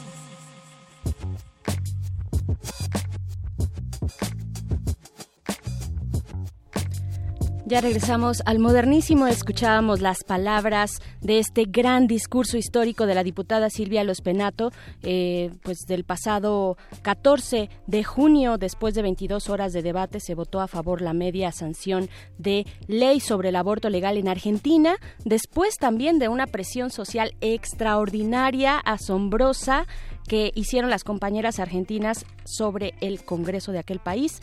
Pues queremos saber qué está pasando en Argentina, por qué, por qué no tenemos eso acá. Y para hablar del tema está en la línea Daniela Tejas. Ella es oficial de Relaciones Públicas de Fondo María, una organización que desde 2009 da apoyo integral a mujeres que no cuentan con recursos para realizar un aborto seguro. Gracias Daniela, gracias por aceptar esta pues esta charla para hablar de algo bien emocionante, pero también muy duro que está que pues no estamos en las mismas condiciones acá en México. Daniela, ¿cómo estás? Hola, eh, buenas noches. Muchas gracias por la invitación. Gracias a ti eh, y pues pues para hablar te comentaba de esto, de qué está pasando en Argentina. Primero, pues si puedes darnos un recuento muy breve de qué fue lo que se vivió este pasado 14 de junio. Eh, pues sí, todo empezó, eh, nosotras pensamos que hace 30 años, o sea, llevan 30 años cosiendo este movimiento y este momento y creo que Argentina tiene una larga historia de politización y este tema del aborto eh, se ha tratado por muchísimo tiempo de posicionar y ahora lo lograron, estamos muy contentas. Creo que el contexto de México es muy diferente por muchísimas razones. Eh, una de ellas creo es eh, por porque este tema eh, lleva siendo posicionado por las argentinas a, a nivel de todo el país eh, por muchísimo tiempo.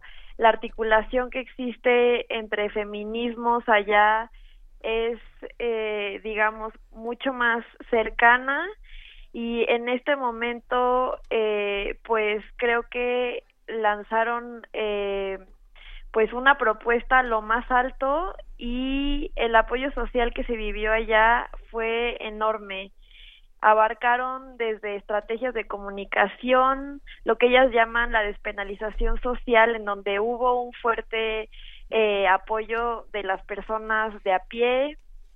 También hicieron un cabildeo importantísimo eh, con las y los diputados. Eh, tuvieron como audiencias para hablar sobre el tema por algunos meses. el apoyo del presidente, eh, una convocatoria intergeneracional, es decir, eh, había mujeres de todas las edades eh, en, en la lucha y sobre todo creo que le apostaron a, hablar del tema, ¿no? Entonces creo que es algo que aquí en México nos falta muchísimo y con la ley de la Ciudad de México se está empezando a hablar del tema aquí en la ciudad, pero fuera de la ciudad es un tema que sigue siendo un tabú y justo creo que eh, lo que nos falta es hablar del tema y empezar a, pues ahora con las elecciones por ejemplo a demandar que las y los candidatos se posicionen sobre el tema y no solamente digan palabras vacías que están a favor de los derechos de las mujeres eh, y no estén a favor del aborto.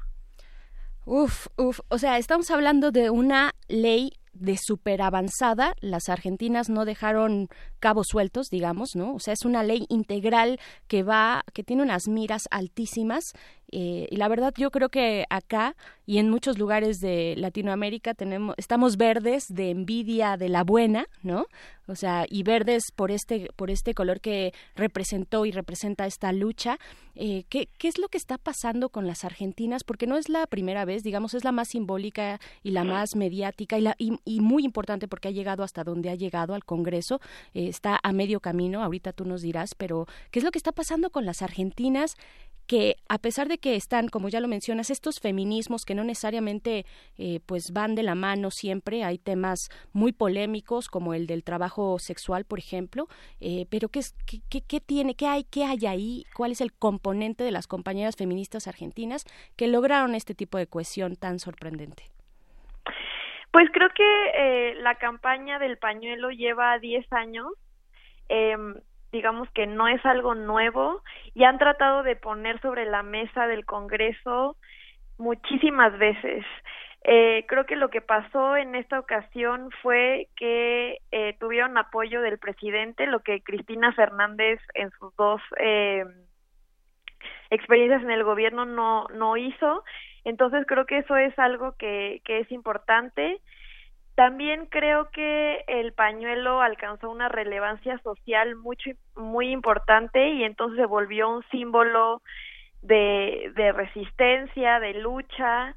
Eh, como esta, este color verde logró inundar, ¿no? Como muchas eh, ciudades y también creo que ellas empezaron a hacer cosas anterior porque sabían que este momento iba a venir. Entonces tienen una gran articulación eh, de médicos y médicas en todo el país, eh, de aliadas y creo que no habíamos visto en América Latina, o al menos eh, yo no la había presenciado, la presión social que hubo tanto nacional dentro de Argentina como internacional a las y los congresistas de redes sociales, comunicación, eh, cabildeo.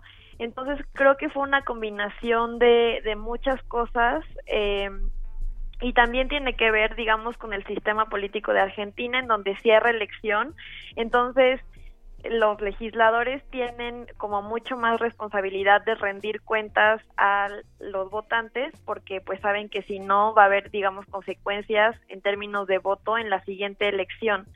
Entonces creo que también eso ayudó mucho a que hubiera como una presión social que rindiera y que diera frutos para que los legisladores entendieran que pues si esto no pasaba, como iba a haber una gran eh, oposición después. Ok, pues es, es, todo, toda una conjunción de elementos, ¿no? Que llegan a un punto, este punto que eh, tuvimos eh, pues la fortuna de presenciar el 14 de junio pasado. Eh, en redes sociales inmediatamente, pues esto causó efervescencia y en muchos lugares o en muchas cuentas, digamos, de compañeras feministas y activistas por los derechos reproductivos de las mujeres, pues apostaban a, subirse a esta ola y decir, bueno, tal vez esto repercuta de una manera positiva de, en un avance hacia estos derechos en otros lugares de la región, eh, tal vez en México, y pues cómo, cómo estamos eh, en esa posibilidad, en ese panorama, cuál es, eh, pues con lo que cuenta México y cómo estamos en ese sentido de la interrupción legal del embarazo. Pues creo que o sea, por supuesto que hay que celebrar el liderazgo y aprender de las argentinas que tenemos que como pedir lo, lo, más alto, ¿no? Como no conformarnos con migajas y el dictamen que, que está ahora aprobado por el Congreso eh, y que después tiene que ser aprobado por el Senado, por supuesto, como tiene estándares súper altos y creo que eso es lo que tenemos que aprender. Muchas veces en México siempre estamos como alegando las causales y creo que ellas como alegaron a una ley de plazos gestacionales hasta las 14 semanas que, que es como mucho más ambiciosa eh, y, y, y creo que eso es como lo que tenemos que aprender aquí en México como creo que el contexto no es el mismo. Ya hay muchas iniciativas a lo largo del país eh, abogando por aborto seguro y entonces creo que se trata más como de articularnos de que esta lucha nos una como movimiento feminista en lugar de que nos eh, separe. Y también creo que eh, pues no podemos creer que las mismas estrategias que funcionaron allá pueden funcionar acá sino más bien eh, creo que hay que abrir espacios de debate y de diálogo para ver qué es lo que aquí puede funcionar como estrategia política para avanzar ya sea en las causales o eh, con otras estrategias que, que aseguren y garanticen que se va a poder acceder a aborto seguro para todas las mujeres, no solamente las de la Ciudad de México. Claro, ahorita que hablabas de las causales, pues entiendo que la causal de violación es ya un hecho, está aprobada ya en todo lo ancho y largo de la República Mexicana, ¿no? O sea, ¿esa sí está como asentada o cómo vamos ahí? La causal violación está, eh, pues sí, está legal en todas las entidades federativas, en todos los estados. Y además tenemos eh, algo que, que es la NOM 046, que salió en el 2015, que es una ley nacional que dice que eh, todas las, las víctimas de violencia sexual pueden acceder a aborto legal sin tener que acudir primero antes a la policía, es decir, no tenemos que ir al Ministerio Público a levantar una denuncia, sino ir directamente a los servicios de salud públicos o privados. Y el único requisito para acceder al aborto es que las mujeres eh, lleven una carta firmada por ellas mismas y entonces los servicios tienen eh, la responsabilidad de garantizar acceso al aborto legal y esto eh, aplica incluso para eh, o sea, menores de edad pero mayores a 12 años. Entonces, es una normativa que tenemos que aprovechar, que tenemos que difundir y que tenemos que garantizar que se está accediendo. Entonces, digamos, por eso es que digo que no son las mismas estrategias, porque tenemos un contexto legal en México que es muy diferente al de Argentina, pero sí tenemos como que aprender de su liderazgo, de que han posicionado el tema con muchísimo contenido y han tenido discusiones muy difíciles con personas, con legisladores, con diputados, con artistas, los artistas y personas públicas, digamos, de la farándula se han como involucrado muchísimo en, en también en las discusiones. Entonces creo que un poco tenemos que aprender como ese camino de lo que ellas llaman la despenalización social. Claro, estas estrategias, ¿no? Más eh, del, del, tú a tú, del ras de piso, eh, independientemente pues de que las estructuras eh, del poder son distintas o digamos, en este caso, en el caso mexicano, pues la parte de los estados de ser una federación, ¿no? Y de que cada estado tiene una, autonomía, tiene su constitución local, pues eso es un reto distinto, ¿no? Pero me parece que esta efervescencia sí prendió como muchos ánimos a, favor de esta lucha ¿no? De emprender una lucha que además, eh, pues hay vidas de por medio y esa es, esa es la cuestión. ¿No? No, no se trata, o sea, no es que las chicas o las mujeres o las niñas dejen de someterse a estos abortos, sino de que, o sea, eso lo van a hacer, sino que se, se haga de manera legal y con protección del Estado, ¿no? Claro, y entender que eh, ninguno de nuestros prejuicios funciona para, ¿no? Como disuadir a alguien que ya decidió abortar y entonces lo que sí podemos hacer es estar ahí, apoyarlas, ¿no? Como estar presentes, dar información, promover la, la ley de la Ciudad de México, las causales, digamos como entender que esto es algo que impacta la vida de las mujeres de carne y hueso que están alrededor de nosotras. Entonces, como hay estadísticas que dicen que una de cada cinco mujeres en, en México en edad fértil han tenido al menos un aborto. Entonces, si nos ponemos a ver, pues es una experiencia muy común y entonces como eso, como empezar a hablar del tema, eh, decir, ¿no? Como firmemente que estamos a favor del aborto, porque significa estar a favor de la vida de las mujeres, creo que me parece que es ya un acto de resistencia y que ya aporta a luchar para que esto sea algo que todas las, mexicanas eh, podamos tener acceso. Por supuesto, y también ahí va de por medio una educación sexual eh, desde temprana edad, ¿no? Un entendimiento de el propio cuerpo. También son son muchas las cuestiones que cruzan por ahí. Acceso a anticonceptivos, conocimiento de los mismos, conocimiento efectivo para que antes de llegar a una que siempre es dolorosa, una decisión de interrupción legal, eh, de interrupción del embarazo, perdón, pues eh, se tenga toda una política pública que acompañe a las mujeres y también a los hombres en el cuidado de su propio cuerpo, ¿no? Eh, para, para que sea de manera integral, digamos, este paso, ¿no? Claro. Mm, la verdad es que nosotras, en la experiencia del Fondo María, apoyando a mm, muchísimas mujeres, más de ocho mil mujeres, hemos eh, aprendido y nos gusta como mucho difundir que cada experiencia es diferente y que no podemos generalizar que siempre es una decisión difícil porque muchas mujeres como sienten mucho alivio, sienten felicidad, ¿no? Como de poder continuar con sus planes de vida, sienten eh, no, como muchas emociones. Entonces, como justo eso es como una de las cosas que como tenemos que eh, como de construir y entender que en este tema hay tantas razones para abortar como mujeres que lo hacen y todas son válidas y pues eso, ¿no? Hay quien se siente triste, hay quien se siente aliviada, hay quien se siente...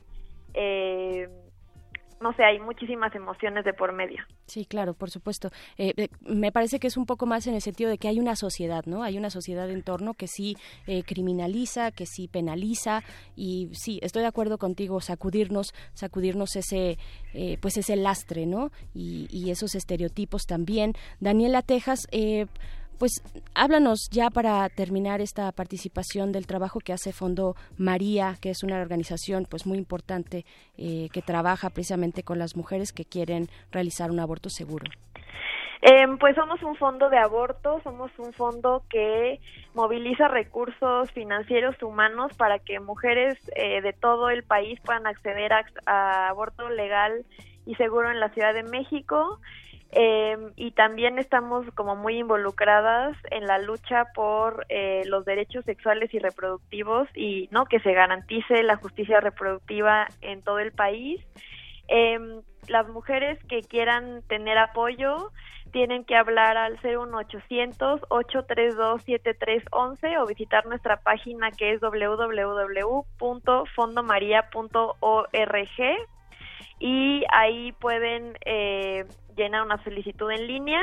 No hay ningún requisito para ser apoyada y pues eso, como queremos eh, transformar el discurso sobre aborto a uno positivo y que honre las experiencias reales de las mujeres eh, y, eso, como promover la confianza en las decisiones de las mujeres. Entonces, eh, pues muchas gracias por la invitación, queda ahí nuestra página y pues sigamos eh, como en esta lucha para que muy pronto podamos eh, celebrar, igual que las argentinas, una ley que, que respete nuestro derecho a decidir en México. Claro que sí, claro que sí. Yo creo que sí. Estamos eh, muchas también ahí, eh, pues siguiendo este este pulso de lo que está ocurriendo en Argentina y ojalá se replique con sus pues con sus particularidades en nuestro país. Daniela Tejas, oficial de Relaciones Públicas de Fondo María. Muchas gracias por esta conversación acá en Radio UNAM. Muchas gracias por la invitación. Buenas noches. Muy buenas noches. Ahí está, pues quien se quiera acercar a Fondo María puede acercarse a su sitio, primero que nada es fondomaria.org o llamar también al teléfono 01800 83 27 311 y llenar esta solicitud en línea que tienen disponible para aquellas mujeres que lo crean necesario. Y pues bueno, pues dicen las argentinas que dicen así, eh, nuestras abuelas nos dieron el voto, nuestras madres el divorcio, nosotras daremos el derecho a decidir, a decidir sobre nuestros, nuestros propios cuerpos. Eh, una batalla importante que se está librando en aquel país. Y pues vamos con música. Esto es de Sudor Marica, un grupo que ya ha sonado por acá también de origen argentino, este, en Argentina están con todo, no solo desde el feminismo, sino desde la diversidad entera. Esto es cumbia activista y empoderada. Eh, la canción se llama Poder Popular y ahora que estamos juntas de El Sudor Marica, aquí en el Modernísimo. El Modernísimo. Este es el siglo de los derechos de las mujeres.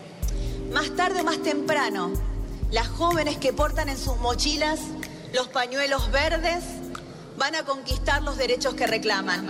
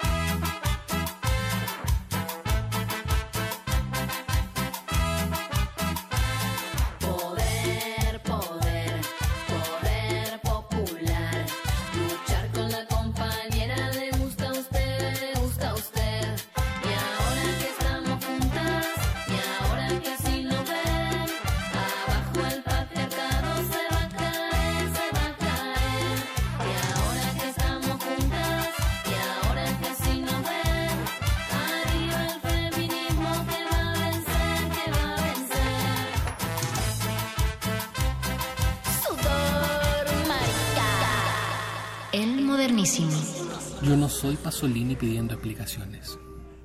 No soy Ginsberg expulsado de Cuba. No soy un marica disfrazado de poeta. No necesito disfraz.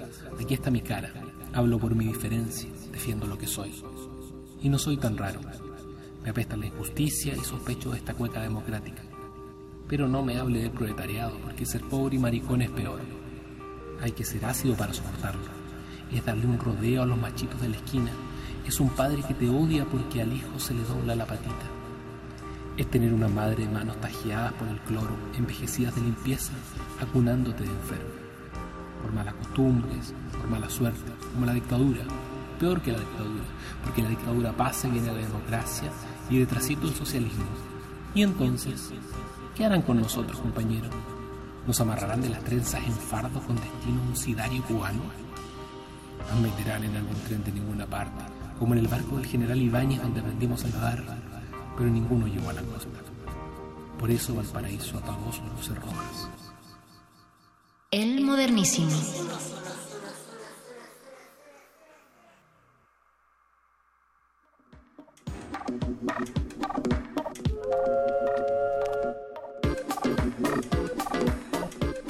Ya estamos por despedirnos de este modernísimo de miércoles 20 de junio. Lo que escuchábamos es el manifiesto de Pedro Lemebel, un argentino, perdón, un chileno, un chileno eh, que fue escritor, cronista y artista plástico.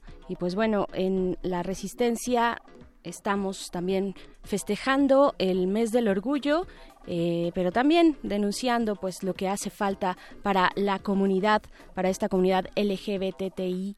Eh, mm, y también se suman ahí al acrónimo los eh, las personas queer y los asexuales también, que de eso se ha hablado poco, pero están ahí en este gran eh, amplio acrónimo que representa a la comunidad de la diversidad. Y pues esta semana la transexualidad dejó de ser un trastorno mental en el catálogo de la Organización Mundial de la Salud, es algo que hay que festejar. Ahora se considerará eh, como una condición de salud sexual y en ese sentido pues se tiene o se espera tener un acceso óptimo a los servicios de salud que requiere esta población que pues debido a la discriminación no lo, no lo han tenido hasta el momento. Ahí está la transfobia todavía marcando pues muchas de las prácticas en nuestra sociedad.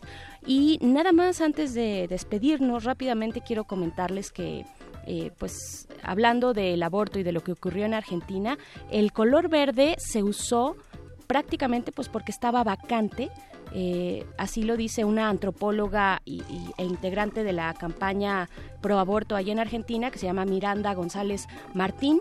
Dice, eh, pues el color estaba vacante porque el violeta pues es el color del feminismo y está muy extendido en ese sentido. Eh, el naranja lo suele usar la iglesia, el rojo los partidos políticos de izquierda y el azul lo ha usado históricamente el justicialismo. Bueno, pues en ese aspecto, dentro de lo, del eh, espectro de colores visibles, el verde era un color que no estaba siendo usado, así es que bueno, ellas decidieron ya desde hace bastante tiempo, eh, una lucha de 30 años, decidieron usar el color verde. Pues ahí están algunas de las narrativas respecto a esta eh, pues buena noticia que tuvimos el 14 de este mes. Y nos, nos despedimos ya, se acabó este modernísimo, nos escuchamos la próxima semana, mientras tanto nos vamos con música, si el productor nos lo dice, sí, dice Voice que sí, nos vamos con algo feliz, esto es de, ahorita les voy a decir de quién, de Cut Copy, exactamente Cut Copy, eh, Free Your Mind es la canción porque estamos de fiesta acá, una fiesta multicolor. Buenas noches.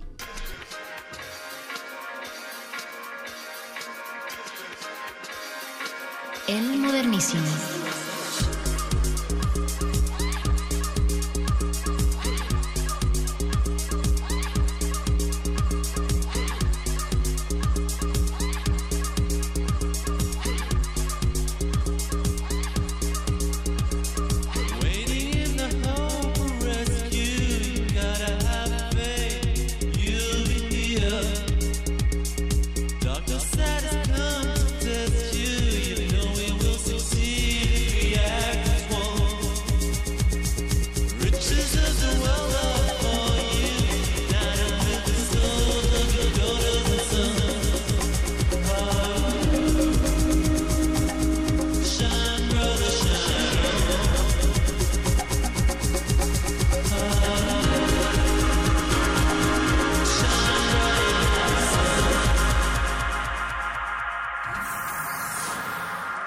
Página del fanzine. Pero mientras el futuro esté desigualmente repartido, buscaremos llegar a él. El modernísimo.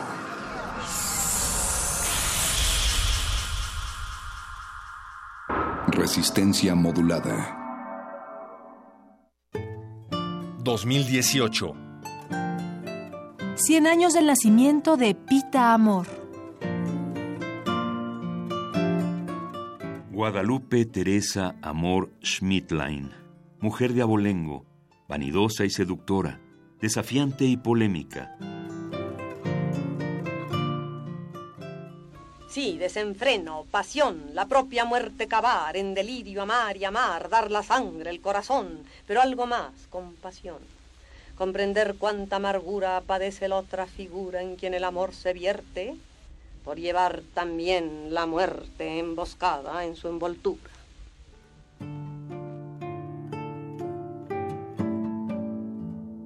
Pita Amor, 96.1 de FM. Radio UNAM, Experiencia Sonora.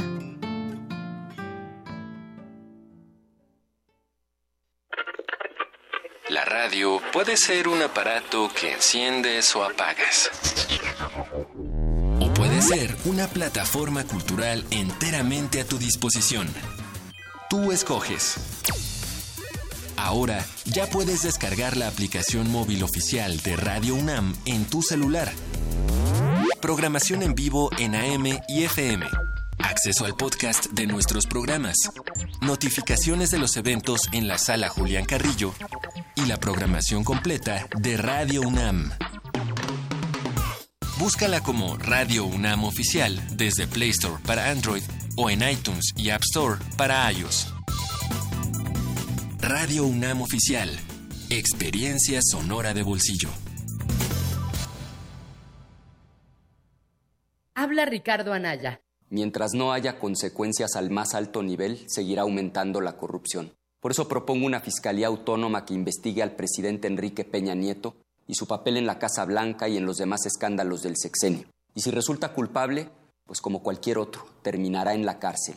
Ahora sé que por proponer esto hoy me atacan por todos los medios. No importa. Combatir la corrupción desde el más alto nivel es lo correcto. Soy Ricardo Anaya. Hablemos de frente. PRD. Soy Xochil Gálvez. He trabajado por los derechos de los pueblos indígenas y lo seguiré haciendo desde el Senado.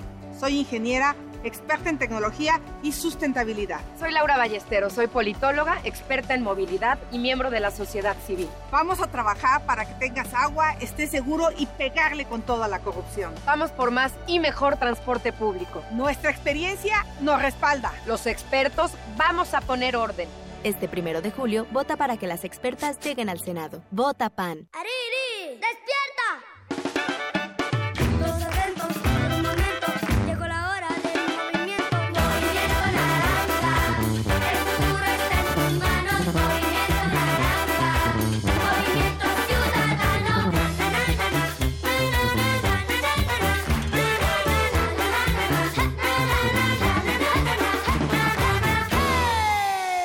1 de julio, vota Movimiento Naranja. Vota Movimiento Ciudadano. ¿Quiénes hacen la ciencia? ¿Cómo se suma la ciencia a las soluciones de los problemas iberoamericanos? Científicos, investigadores y académicos de Iberoamérica hablan de los avances en ciencia, tecnología e innovación que inciden en nuestra vida. La ciencia que somos. La ciencia que somos. Iberoamérica al aire. Viernes a las 10 y media de la mañana. 96.1 de FM. Retransmisión, domingos a las 9.30 de la mañana por el 860 de AM. Radio UNAM. Experiencia sonora. Entonces, ¿qué? ¿Te vas a seguir haciendo? ¿Vas a seguir permitiendo que todos estos políticos mediocres y corruptos... Sí, eso. Sigan haciendo lo que se les da la gana con nuestras vidas. ¿Te vas a quedar cómodo en tu casa ese domingo tan importante? Mientras estos tipejos siguen violando una y otra vez tus derechos. De una vez te digo. Que yo no. Pásate a la izquierda. Todo México se está pasando a la izquierda. El PT te acompaña. El PT te empodera. El PT está de tu lado. Escucha a López Obrador.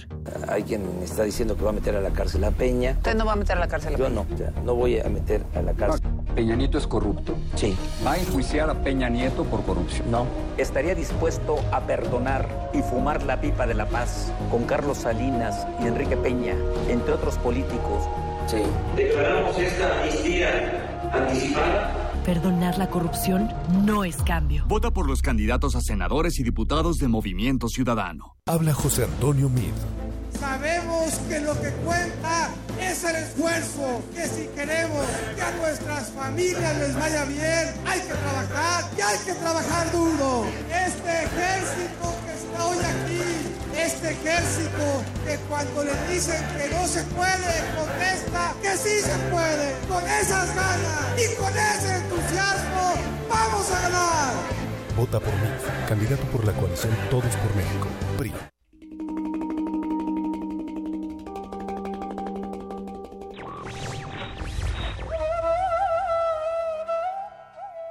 La causa de la libertad se convierte en una burla si el precio a pagar es la destrucción de quienes deberían disfrutar de la libertad. Mahatma Gandhi.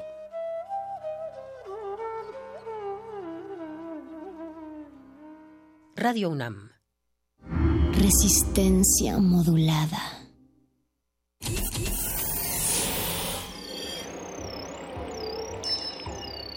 Bienvenida, nueva entidad orgánica. Relaja tus oídos mientras procedemos a analizar tu sistema. Estás a punto de integrarte a una red que conecta al sonido con el conocimiento. Acceso permitido. Por favor, respira, relájate y prepárate para la abducción. Resistor. Esto es una señal.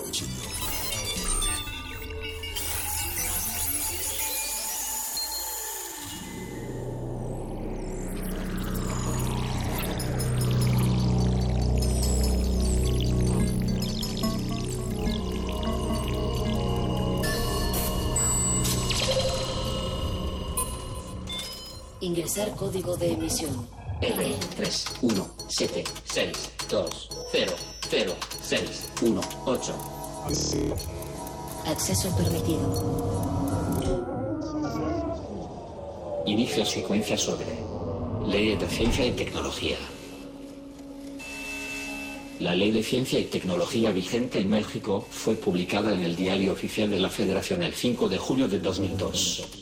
La última reforma a esta ley se efectuó en el año 2003. Los principales objetos que atiende esta ley consisten en regular los apoyos que el gobierno federal está obligado a otorgar para impulsar, fortalecer, desarrollar y consolidar la investigación científica, el desarrollo tecnológico y la innovación en general en el país. Además, determinar los instrumentos mediante los cuales el gobierno federal cumplirá con la obligación de apoyar la investigación científica, el desarrollo tecnológico y la innovación. Establecer los mecanismos de coordinación de acciones entre las dependencias y entidades de la Administración Pública Federal. También establece los mecanismos de coordinación entre los gobiernos de los estados, así como vincular a los sectores educativos, productivos y de servicios en materia de investigación científica, desarrollo tecnológico e innovación. También tiene como objeto fomentar el desarrollo tecnológico y la innovación de las empresas. Actualmente están propuestas reformas a esta ley. Algunos de los puntos presentes en esta reforma consisten en fortalecer a los centros de investigación así como la formación de nuevos científicos e investigadores.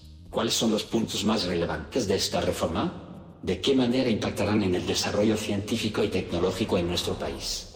¿Desea repetir esta información? Ha elegido no. Comenzamos. Resistor. Esto es una señal. Resistor.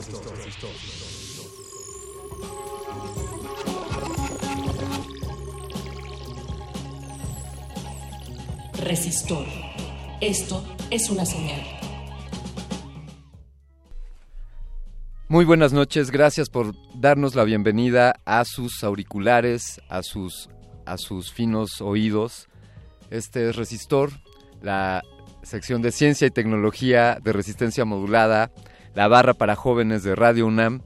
Yo, soy Alberto Candiani y tengo la oportunidad de conducir este, este programa.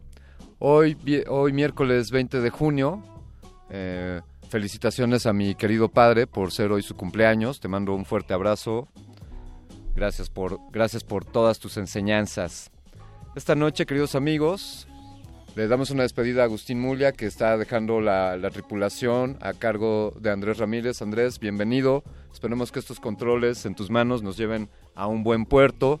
Este es un agradecimiento para los operadores, también un agradecimiento para la producción, el doctor Arqueles, y en la producción ejecu ejecutiva, Oscar El Voice, quien está también siempre con las manos en los hilos para conducir y para hacer que este programa llegue hasta sus, hasta sus dispositivos sintonizadores de frecuencias moduladas que están, que están configurados en el 90.1 de FM.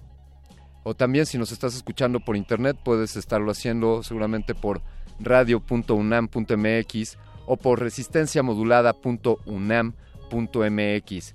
Desde luego, si tú estás también ya en el mundo, inmerso en el mundo de las apps, pues quizá nos estés escuchando por la nueva app oficial de Radio UNAM. Búscala, búscala en las tiendas de Play Store. Ahí podrás encontrar eh, pues esta aplicación para tener la transmisión de Radio UNAM siempre contigo. Esta noche vamos a hablar sobre, básicamente sobre las reformas que se están pretendiendo hacer a la ley de tecnología. Entraremos de eso a detalle a partir del segundo bloque. Ten- tenemos a una, a una distinguida invitada, ella es Berta Alicia Galindo, ella es una periodista de ciencia y hablaremos respecto a estas reformas. También me gustaría recordarles que está abierta la convocatoria al quinto concurso de ciencia, tecnología e innovación, el, el que ya bien conocen ustedes, Vive Conciencia. Este año hay varias, varias líneas abiertas, una de ellas es el aprovechamiento de, de las precipitaciones pluviales o el aprovechamiento de la lluvia. Allá hay una convocatoria para proyectos que estén, que estén enfocados a, a esta finalidad, hablando del agua, que pues ya saben todos ustedes que es un tema, debería ser un tema en boga de todos todos los días, pero estos días se ha puesto un poco más de moda.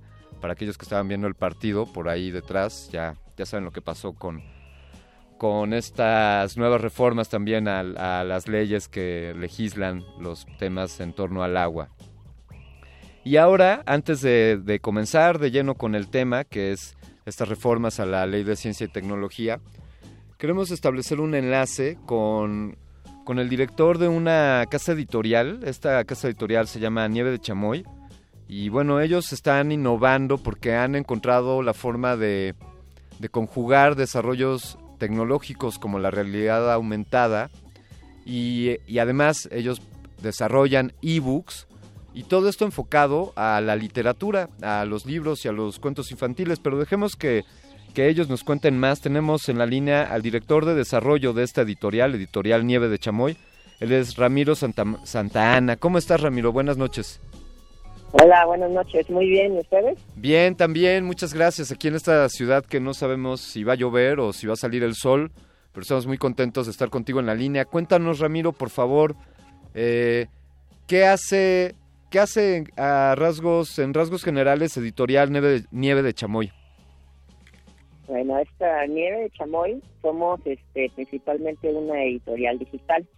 Es decir, nos enfocamos principalmente, pero no exclusivamente, este, a todo lo que se llama publicaciones digitales, que puede ser desde, desde la publicación estandarizada, formato CPUB, móvil, para Kindle, este, para dispositivos de lectura, hasta este, productos un poco más complejos técnicamente, como son el desarrollo de aplicaciones. Y dentro de las aplicaciones, pues desarrollo de aplicaciones este, con realidad aumentada, por ejemplo. Sí. Y, y, por ejemplo, estas aplicaciones de realidad aumentada están asociadas con un libro, es decir, usas la aplicación para con la cámara enfocar una página del libro y sucede algo. ¿Cómo, cómo es la relación entre el libro físico, el libro de papel, y la realidad aumentada? Tenemos, bueno, existen varios tipos de relacionar los dos tipos de contenidos. El primero y más tradicional es que simplemente el producto digital sea una, digamos, una copia o un ejemplar digital del mismo contenido del texto. Pero claro. hay ocasiones donde este, algún tipo de publicaciones lo que se busca es precisamente darle como un sabor adicional, como un complemento adicional de contenidos que ordinariamente no podemos tener un impreso. Tenemos casos donde tenemos libros que queremos mostrar, por ejemplo, videos, queremos mostrar este audios, e inclusive queremos este mostrar modelos 3D, inclusive videojuegos, y es ahí donde el producto digital este sí es un referente este distinto al contenido impreso. Para poder llegar ese a esos contenidos, nosotros podemos es, nosotros podemos enfocar el dispositivo a algunas páginas determinadas este, de nuestro libro para desplegar el contenido o puede ser una aplicación completamente independiente de la publicación o puede ser ambas. Puedes tener el libro para acceder a los contenidos o puedes simplemente descargar la aplicación y utilizar y ver los mismos contenidos que podrías ver tú teniendo el impreso. Eh, me, Ramiro, me gusta, me gusta ver cómo estos proyectos están integrando la tecnología con los libros y que casi podríamos desechar aquella aquella anquilosada idea de que los libros quizá desaparezcan porque las pantallas y la tecnología se los comerían. Eh, ¿qué, ¿Qué opinas al respecto? es como una discusión que siempre es muy recurrente, ¿no? Cuando empezamos a hablar de publicación impresa y publicación digital, sí. a mí lo que siempre me gusta rescatar es que primero que nada, pues ninguno de los dos formatos está peleado. Claro. Casi siempre van dirigidos a distintos tipos de lectores. La persona que le gusta leer el, este, el impreso mm, será en algunas ocasiones una persona que no le guste leer en pantalla, no le guste leer en teléfonos, mucho menos le guste algún tipo de aplicación que tenga algunos elementos de gamificación dentro de la edición.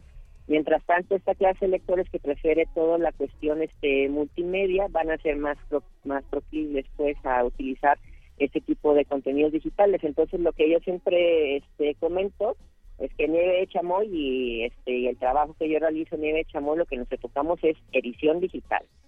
¿Qué quiero decir yo con edición digital? Sí. Es cualquier tipo de producto es editorial, sea para impreso, sea para digital, que se ha hecho a través de una computadora, es precisamente edición digital. Si tú vas a hacer un libro impreso y estás utilizando alguna paquetería para diseñarlo, estás haciendo ya edición digital.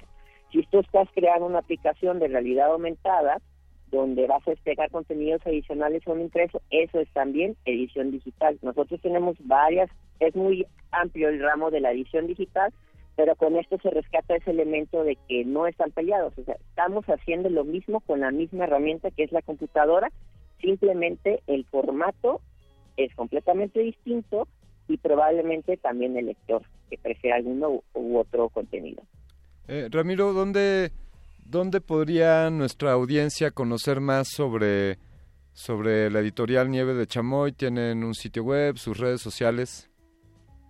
Sí, este, estamos, nuestro sitio web es nievedechamoy.com o nievedechamoy.com.mx y en redes sociales nos pueden encontrar, por ejemplo, en Facebook, si nos buscan como Nieve de Chamoy vamos a aparecer y en Twitter también nos pueden encontrar este con el simple nombre Nieve de Chamoy.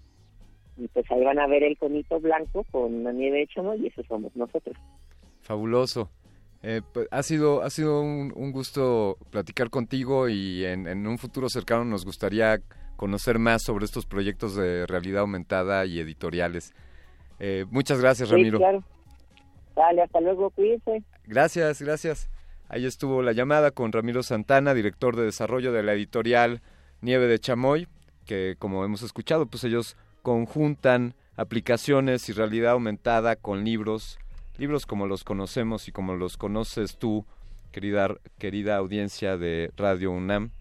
Ahí está como la tecnología puede entenderse perfectamente con, con las tecnologías de otros tiempos.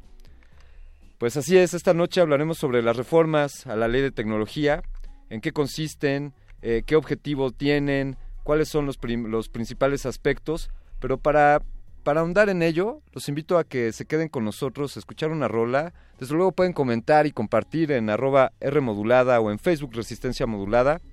Yo los invito, queridos radioescuchas, a escuchar esto de la banda Santa Sabina del año 1997. Bueno, como saben, Santa Sabina fue una banda de rock mexicana eh, originalmente con, constituida por Rita Guerrero, Alfonso Figueroa, saludos Poncho, por Pablo Varelo y Patricio Iglesias. Esta rola se llama El Ángel y estás escuchando Resistor.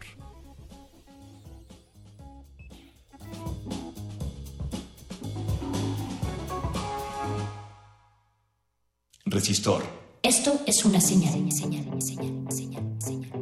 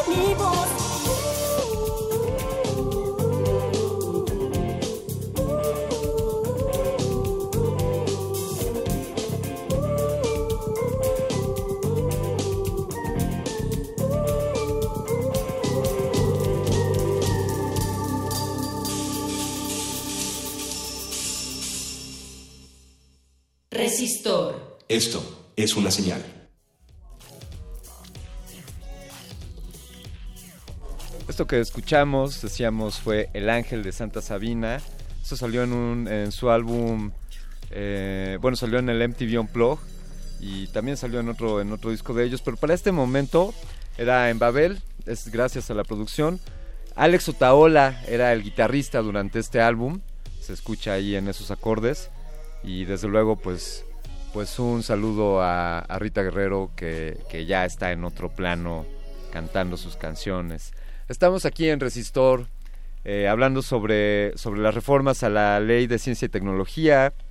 Eh, estamos aquí en el 96.1 de frecuencia modulada, como bien saben ustedes, o en www.resistenciamodulada.com. Y esta noche tenemos aquí en la cabina a, a, una mujer que ha dedicado prácticamente su vida entera a la investigación desde, desde la óptica periodística y que se ha enfocado en los últimos años a la ciencia y a la tecnología.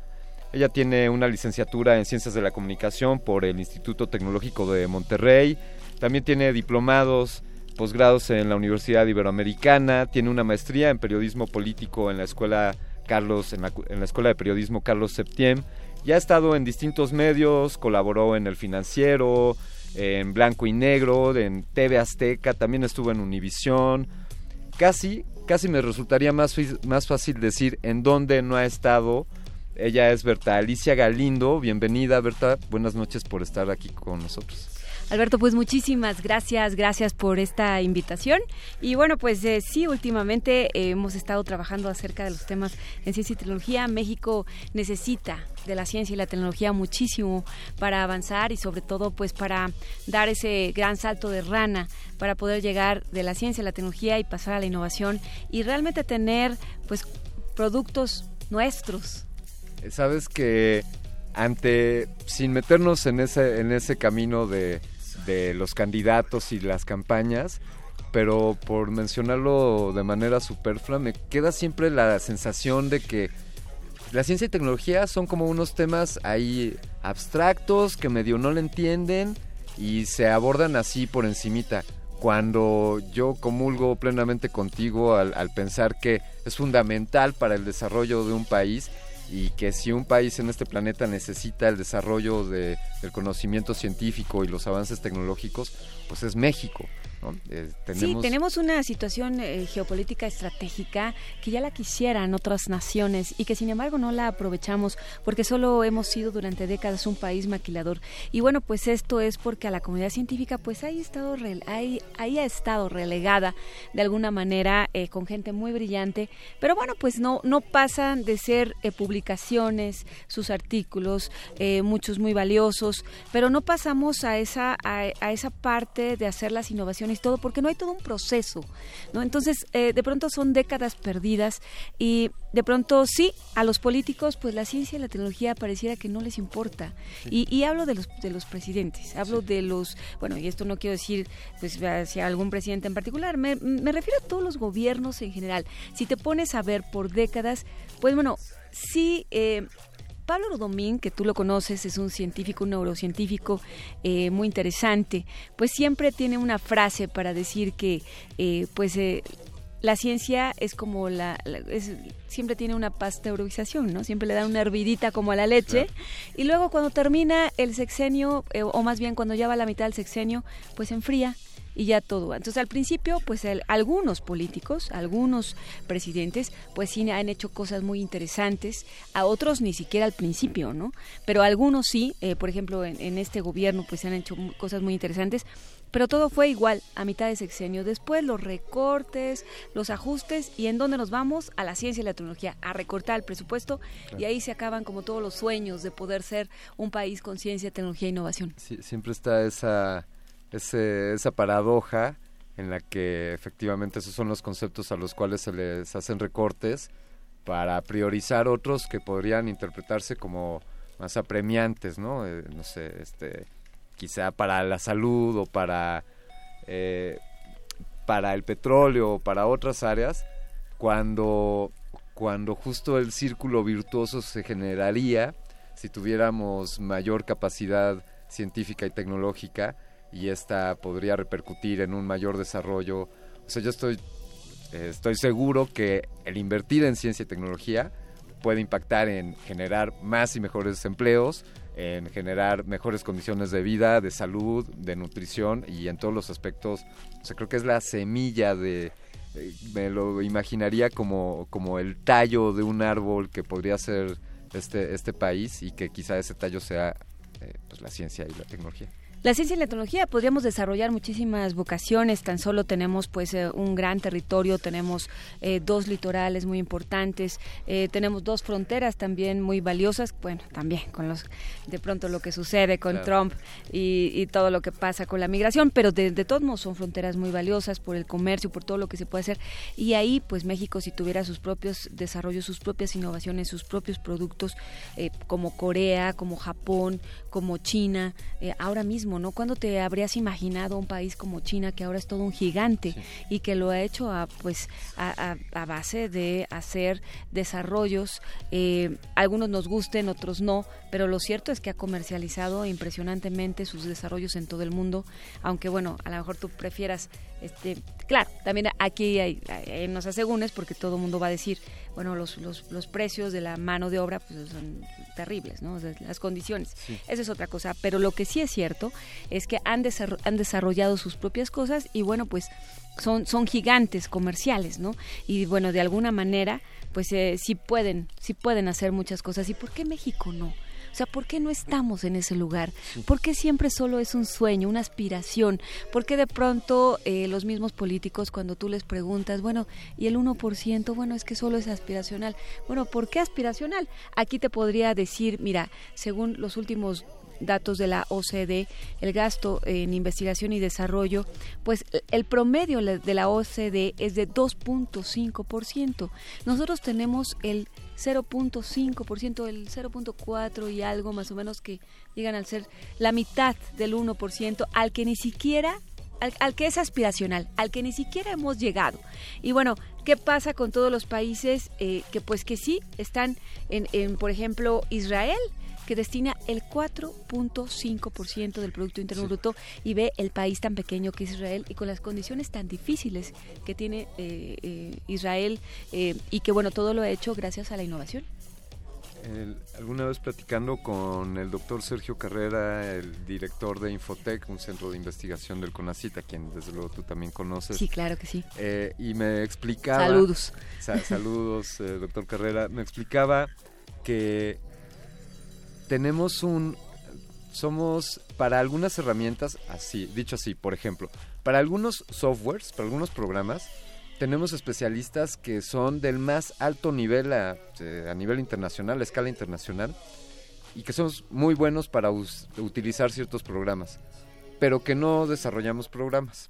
Entonces me, me hacía, reflexionábamos en cuanto a que podemos apropiarnos de tecnologías desarrolladas por otros, y, quizá crecer en ello, pero que no estamos agregando este ingrediente que has mencionado que hace, por ejemplo, Irán, que se avientan a innovar y a Israel. Eh, Israel, perdón, gracias.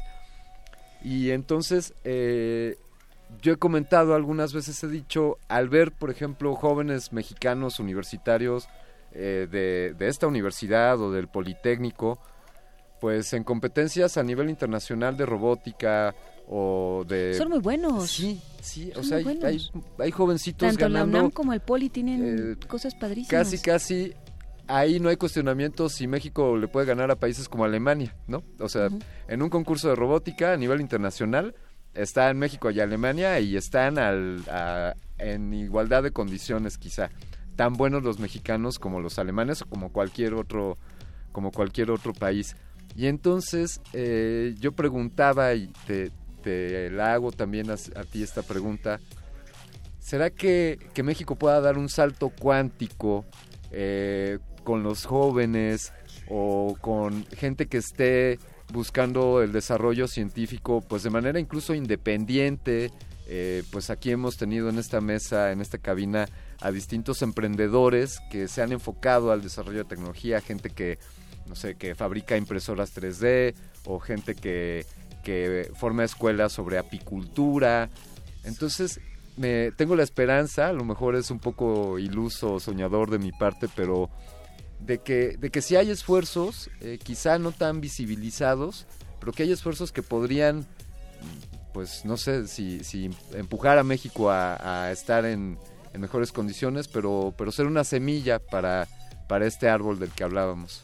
Mira, me parece que sí. Eh, por ejemplo, en este sexenio hubo muchísimo impulso a todo lo que es uh, emprendedores con startups y todo esto, pero todavía no cuaja. O sea, es, es, como un camino. Se hizo, se hicieron bastantes cosas. No todos han recibido recursos.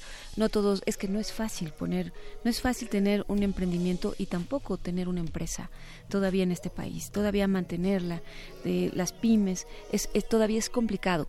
Entonces, yo creo que sí, se pueden hacer cosas, eh, solo que falta como, como, como ese liderazgo, ese liderazgo que te lleve a que esas sean las prioridades, pero realmente las prioridades de todos los seis años, pero con metas, pues como lo, lo, lo quería la iniciativa de reforma de ley de ciencia y tecnología, con metas a 20 o 30 años, o sea, que vayas a, a, metas no, no, des, no sexenales, que vayas a los siguientes 10, 15, 20, 30 años, en donde tú ya puedas tener todas estas startups, todas estas empresas, pues floreciendo. Entonces necesitas programas a largo plazo. Y ese es, decir, el punto. La, la, ley quizá como está planteada actualmente, una ley que fue promulgada me parece que en el 2012 o en el 2013 y creo que era el gobierno de Vicente Fox o al, hoy no. fueron las últimas reformas, pero el tema es que actualmente como está planteada eh, es muy corta de visión, es decir, la, eh, la magnitud, el alcance que, que, tiene ante sí, pues no rebasa una década. Ese sería. 2002. Uno, en 2002 sí. eh, fue promulgada en el, en el gobierno de Vicente Fox. Ahí se prometió eh, llegar al 1%. Es un asunto que al día de hoy no se cumple. O sea, la, la ley se sigue violando, dijéramoslo así, porque no se cumple ese 1%. Eh, ya han pasado, eh, pues fue eh, parte del sexenio foxista, después eh, eh, Felipe Calderón y bueno, pues ahora con eh, Enrique Peña Nieto no se ha terminado de cumplir. En este sexenio pues sí hubo trabajos, hubo esfuerzos, hubo aumentos, pero como ya lo decíamos en un principio, pues a mitad del sexenio pues esto se paró, ¿no? Eso se empezaron los recortes, recortes al día de hoy en el CONACIT y en todo en todo lo que implica. Entonces, en cuanto a esta Uh, nueva iniciativa de reforma de ley de ciencia y tecnología que se ha eh, venido eh, planteando, que se estuvo trabajando eh, con borradores que se promulgó en enero pasado por parte del presidente de la República, pero que lamentablemente no llegó a tiempo al Senado y que bueno, no pasó, no pasó, se quedó ahí, eh, podría ser que en el próximo periodo de sesiones, antes de que acabe este sexenio, podría haber toda una, todavía una posibilidad. Eh, pero si no, pues para el siguiente presidente tendría que ser una prioridad esta ley de ciencia y tecnología porque es muy importante, es, muy, es valiosa. A lo mejor aquí hay muchos asegúnes, aquí sí. hay eh, pues voces que señalan que no han sido consultados, eh, por ejemplo, de lo que se estuvo trabajando la, por la parte de los abogados en el Senado de la República, en la Comisión de Ciencia y Tecnología, bueno, pues decían que tuvo, eh, tuvo que corregírsele muchísimas cosas, se agregaron de más de 70 propuestas que llegaron inmediatamente hacia la ley de parte de las diferentes comunidades científicas se le estuvieron agregando cosas a esta ley que no ha pasado, que no, no ha quedado terminada, a estas reformas que no han quedado terminadas. Por supuesto que todo es enmendable, todo es corregible, todo es perfectible, pero de que se necesita un sistema eh, de ciencia y tecnología a 20, 30 años, eh, en donde se articule al sector de la ciencia, al sector eh, público, a todos los funcionarios, a todas las dependencias y por supuesto al sector privado, pues es realmente eh, es, es, vital. Y por supuesto también a la sociedad, porque de pronto la ley también no puede ser desconocida o a lo mejor indiferente para los ciudadanos, porque los ciudadanos poco conocen de los desarrollos de ciencia y la tecnología, porque poco se informa de lo que es la ciencia y la tecnología. Sí, también queda como como la sección extra de los noticieros después de, de, darnos todas las demás, las malas noticias. Hay un agregado quizá entre los deportes y la nota cómica, tal vez hay el desarrollo tecnológico, ¿no? El, ¿Sí? el premio de alguien que ganó un, un concurso internacional o, eh, y que era también muy, muy superflua y no es una investigación de fondo, ¿no? No hay periodismo. Eh, ojo que aquí casi nos, nos, me- nos, tira, nos tiro un, un disparo en el pie al decir que quizá no hay suficiente periodismo científico en México. No lo hay. Eh, ¿Te parece que comentemos sobre esto después de, de- después de una pequeña pausa? Sí, saludos al Alcanzando el Conocimiento también. Eh, hablaremos sobre alcanzando el conocimiento porque les tengo reservado a nuestra audiencia que Bertalicia, bueno, pues después de todos estos lugares en los que ha colaborado, desde hace ya algún tiempo tiene este gran proyecto Alcanzando el Conocimiento, del que te propongo, Alicia, también nos platiques un poco en el siguiente bloque. Sí, gracias. Fantástico. Pues estamos aquí en Resistor. Les recordamos, interactúen con nosotros en arroba R modulada o en Facebook, Resistencia Modulada. Eh, estamos hablando sobre las reformas, eh, las que están planteadas porque no han sucedido, a la ley de ciencia y tecnología, que como decíamos ya promulgada ya desde hace más de 16 años en el gobierno de Vicente Fox y que quizá aún no se han cumplido siquiera los puntos establecidos en esa ley de ciencia y tecnología. Vamos a escuchar a continuación de la banda Soda Stereo, por allá en la década de los 90. eh, bueno, esto se llama Ella usó mi cabeza como un revólver. Estamos en Resistor. Resistor. Esto es una señal.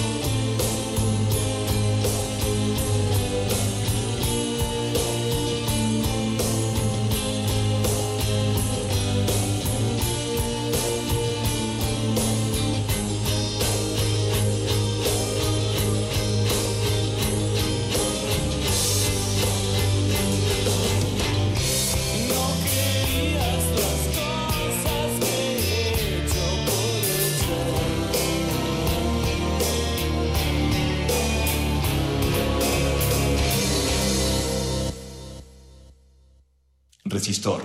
Esto es una señal.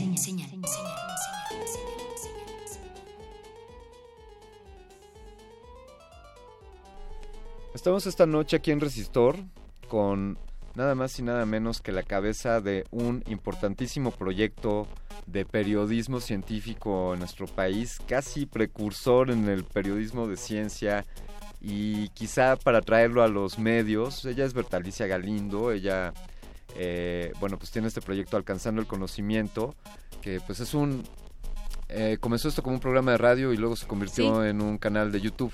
Sí, ha sido toda una aventura. Primero estuvimos eh, al aire cuatro años y medio en MBS y eh, recuerdo estos horarios porque nosotros estábamos los jueves a las nueve de la noche primero y luego estuvimos los domingos mucho tiempo. Y aunque estábamos los domingos teníamos un, rating interesante. Y después ya migró a una página, a un, pequeño portal que todavía sigue eh, sigue caminando hacia la consolidación. El portal ha sido un poco complejo porque pues tienes que aprender nuevas tecnologías, tienes que aprender todo. O sea, es, es, es toda una aventura. Pero lo que sí lo seguimos alimentando de contenidos multimedia. Entonces ahí en los contenidos multimedia pues hacemos podcasts, hacemos notas, hacemos pues eh, hemos tenido oportunidad de hacer eh, reportaje tipo documental con convocatorias con ACID eh, y con otras convocatorias también. Entonces, bueno, ahí metemos todo. Entonces, es el, portal es alcanzandoconocimiento.com, es nuestra gran plataforma. Está el, está el hacemos un noticiero que sale por Canal 22 todos los lunes y bueno, también lo repetimos ahí en el, en el canal de YouTube. Y bueno, pues el canal de YouTube, todos los contenidos pasan ahí por el portal y ahí es como una sinergia. Me, me gusta esto, me pone a pensar esto que decías de acostumbrada a estos horarios y entonces a mí me podría eso remitir a que cuáles deberían de ser los horarios o los espacios para hablar sobre ciencia y tecnología, hablando del periodismo científico y hablando de esto como un esfuerzo para eh, pues para darle voz a, los proyectos que existan o a la problemática en torno a la ciencia y la tecnología y entonces eh, no porque hable de alcanzando el conocimiento de resistor, pero siendo imparcial diría los programas o los proyectos de difusión científica o de, periodismo de ciencia deberían de tener una mayor prioridad. Quizá deberían de ser este horarios estelares que me cuelguen las personas que vean las novelas o, o que vean el fútbol al mediodía pero yo creo que la ciencia y la tecnología debería estar presente en mucho más ámbitos de nuestras vidas, en más medios, que deberían de existir más proyectos como Alcanzando el Conocimiento o como Resistor o como muchos otros que hay en, en México, loables esfuerzos. Eh, y quizá pregunto, ¿hay algo en las reformas eh, que se pretenden hacer a la ley de ciencia y tecnología en cuanto al, a impulsar eh, proyectos de difusión. Hay, entiendo que la ley como está planteada, actualmente sí tiene uno de esos objetos, uno de sus objetivos es eh, dar mayor promoción, no eh, por ejemplo convocatorias como, en, la que tú, en las que tú has colaborado por parte del CONACIT, hay solicitudes de proyectos como estos. debería ser una parte importante, quiero decirlo coloquialmente, hay que cacarear los huevos y creo que el periodismo científico pues somos el cacareo de los huevos que ponen las gallinas que son los investigadores y, los centros de investigación. Fíjate que fíjate que no hay mucho en la ley contestando rápidamente no hay tanto en las ah, digamos que en las adiciones que se hicieron a ese borrador a ese gran borrador que ya se tiene que bueno no se sabe qué va a pasar con ese borrador si va a prosperar y va a subir al pleno y se va a aprobar. Pero si fuera así eh, ahí hay algunos asuntos que se me comentaban que eh, se, tuvieron que ver pues para fondos para de alguna manera organizar un poco los recursos del CONACID con este fortalecimiento del mismo CONACID organizar sus recursos para no tener que devolver porque tú sabes que por ejemplo CONACID tiene proyectos a largo plazo que luego no se ocupan por ejemplo los FOMIX. O sea tiene tiene ahí fondos que a veces no se ocupan, entonces si no se ocupan los tienen que devolver. Entonces de alguna manera había como un ajuste para que si no se ocupaban eso iba, eso regresa, en lugar de regresar a Hacienda, regresaba a, regresaría al mismo CONACID para que se aplicaran en programas de comunicación y demás. Pero fíjate que es muy, es muy limitado.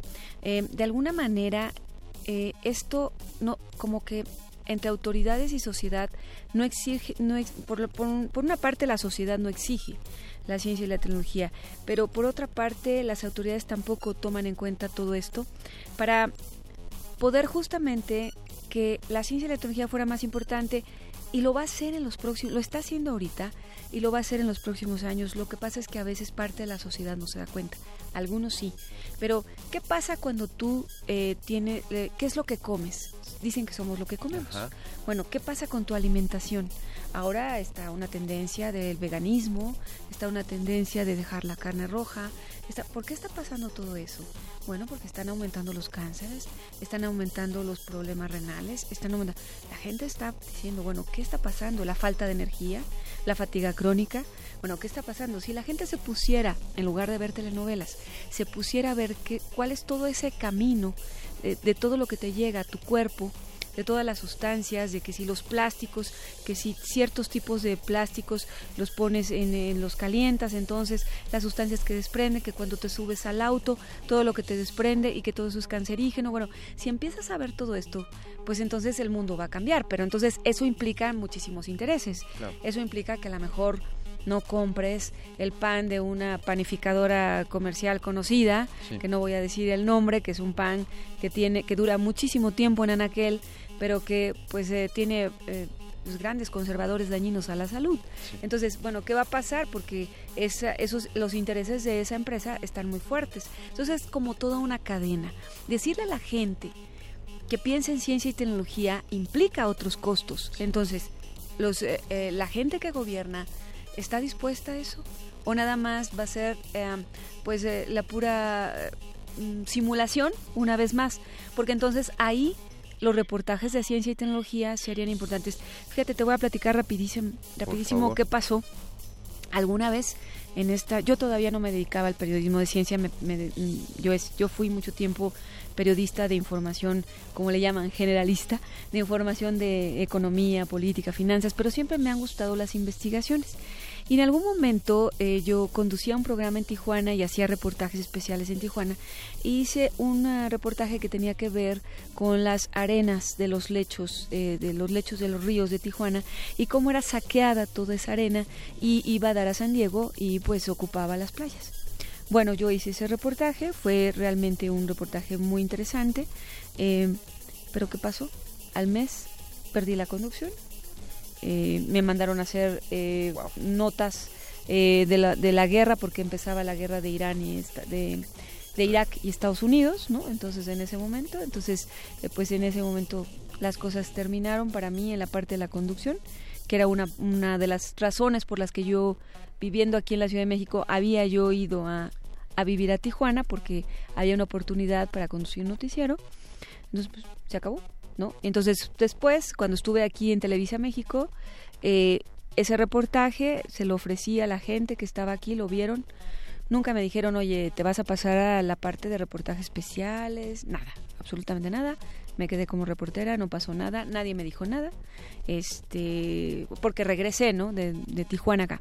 Entonces, bueno, ¿qué pasa cuando te dedicas al periodismo científico en serio? Creo que esto, esto mencionaste así, ese pan o las carnes, me atrevería a pensar que, que existe en el subconsciente, por no decir el inconsciente colectivo, una idea de que si está disponible no podría ser eh, dañino. O sea que si venden ese pan, a lo mejor mi abuelita, a quien le mando saludos, o mi mamá, a quien también mando saludos, pensaría, pues si lo venden, pues seguramente no tiene nada malo, o sea, a lo mejor no tiene agentes cancerígenos, o si esa cosa que compré, ese producto viene empacado en ese plástico, pues ese plástico no, no debe causar ningún daño a la salud. Si me venden el jugo en un vaso de unicel, como que una idea subconsciente de que hay una autoridad que regula y vigila esto con fundamentos científicos y, pues no, no la hay. O sea, por eso en México podemos encontrar los juguetes con pintura de plomo es que en ningún país de primer mundo se atreverían a, acercárselo a sus hijos. Pues en México sí lo compran. En México compramos los automóviles que en otros países han sido expulsados por escándalos de, de, pues de, de altos contaminantes, de altos niveles de contaminantes. Ni me detengo a decir marcas porque tendríamos que mencionar a varias, varias que este, alemanas y italianas y de donde me digas. Y entonces es un poco alarmante y ya se está acercando el tiempo de cerrar el programa, ¿verdad? pero, el tiempo. pero definitivamente creo que la reflexión eh, que podríamos hacer es la de pues hay que, hay que levantar, hay que abrir los ojos ante la importancia de, la ciencia y de la tecnología en nuestro cotidiano, percatarnos que no es una cosa de las academias o de las universidades o de los programas alcanzando el conocimiento resistor que hablan de eso, sino que es algo que está en nuestras manos. Sí, en nuestras manos y en nuestras necesidades. Necesitamos un mundo diferente, necesitamos un país diferente. Entonces, creo que la ciencia y la tecnología, eh, la innovación pueden ser em, eh, buenas herramientas en muchas, eh, de muchas formas para fomentar el empleo, para fomentar vocaciones, para levantarnos la autoestima como nación, para eh, pues enfrentar, por ejemplo, los embargos o las eh, situaciones políticas y económicas que se viven, por ejemplo, ahora con Donald Trump, con un anticiencia, con un presidente que, bueno, anticambio climático, eh, o sea, con, con una aberración como Donald Trump. Bueno, con la ciencia y la tecnología propia se pueden hacer muchísimas cosas, ¿no? ¿Por qué no tomarlo realmente? Claro, no es fácil. eso implica mover muchas cosas y cambiar muchas cosas habría que tener realmente voluntad política muy grande, más allá de los intereses muy cercanos, eh, para poderlo hacer. Te propongo, Berta, bueno, creo que tú eso lo tienes clarísimo, que no cejemos en el esfuerzo, que lo que estás haciendo tú con alcanzando el conocimiento, eh, que inspire a muchos y que y que sigamos que sigamos dándole la importancia que tiene a la difusión eh, del conocimiento científico, que no, no, no nos rindamos en esta batalla, porque sin duda es la, el camino a seguir para el desarrollo de un país como el nuestro. Sin duda, y pues mucho ánimo a todos los periodistas científicos, a todos los divulgadores, a todos los colegas, eh, pues porque tenemos un camino largo, interesante, aunque arduo. Ahí está, pues así es como esta noche en Resistor hemos reflexionado sobre el valor, la importancia de de la ciencia, de la tecnología. Esperemos que quienes estén a cargo de los próximos gobiernos, de los próximos gobiernos, eh, tengan claro esta, este, estos temas y que no lo dejen algo como una, como algo secundario. Nos despedimos esta noche. Eh, muchísimas gracias de nuevo, Berta. Gracias por habernos acompañado. Ha sido un gran programa. Gracias, Alberto. Gracias a todos ustedes. Eh, un agradecimiento a la producción, doctor Arqueles. Muchas gracias. ¿Qué vamos a poner para cerrar? ¿Qué le gusta? Oscar El Voice en la producción ejecutiva. Fantástico, Andrés, muchas gracias por el pilotaje de esta nave. No iría, no iría a ningún programa de radio si no fuera contigo en la, en la operación. Vamos a despedirnos con algo de Radio Futura. Esto es La Negra Flor de 1987. Escuchaste Resistor. Nos esperamos, nos vemos la próxima semana.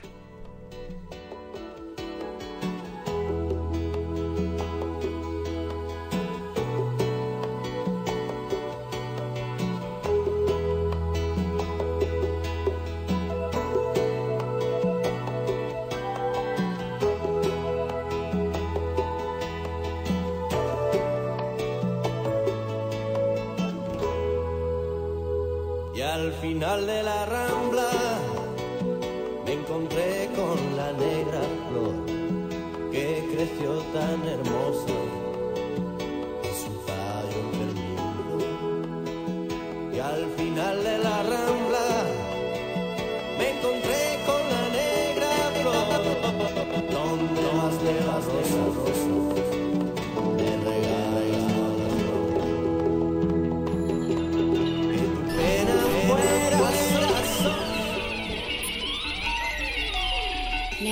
inoculación simbiótica de conocimiento ha finalizado. Esperamos aprender más de ti en un futuro cercano. Buenas noches. Resisto.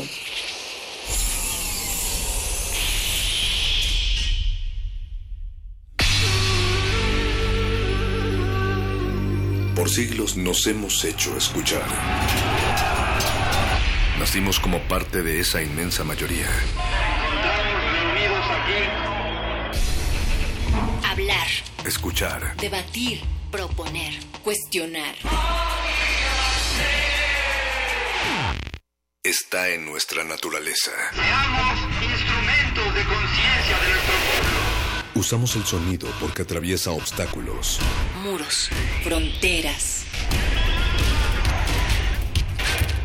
Nosotros somos la resistencia.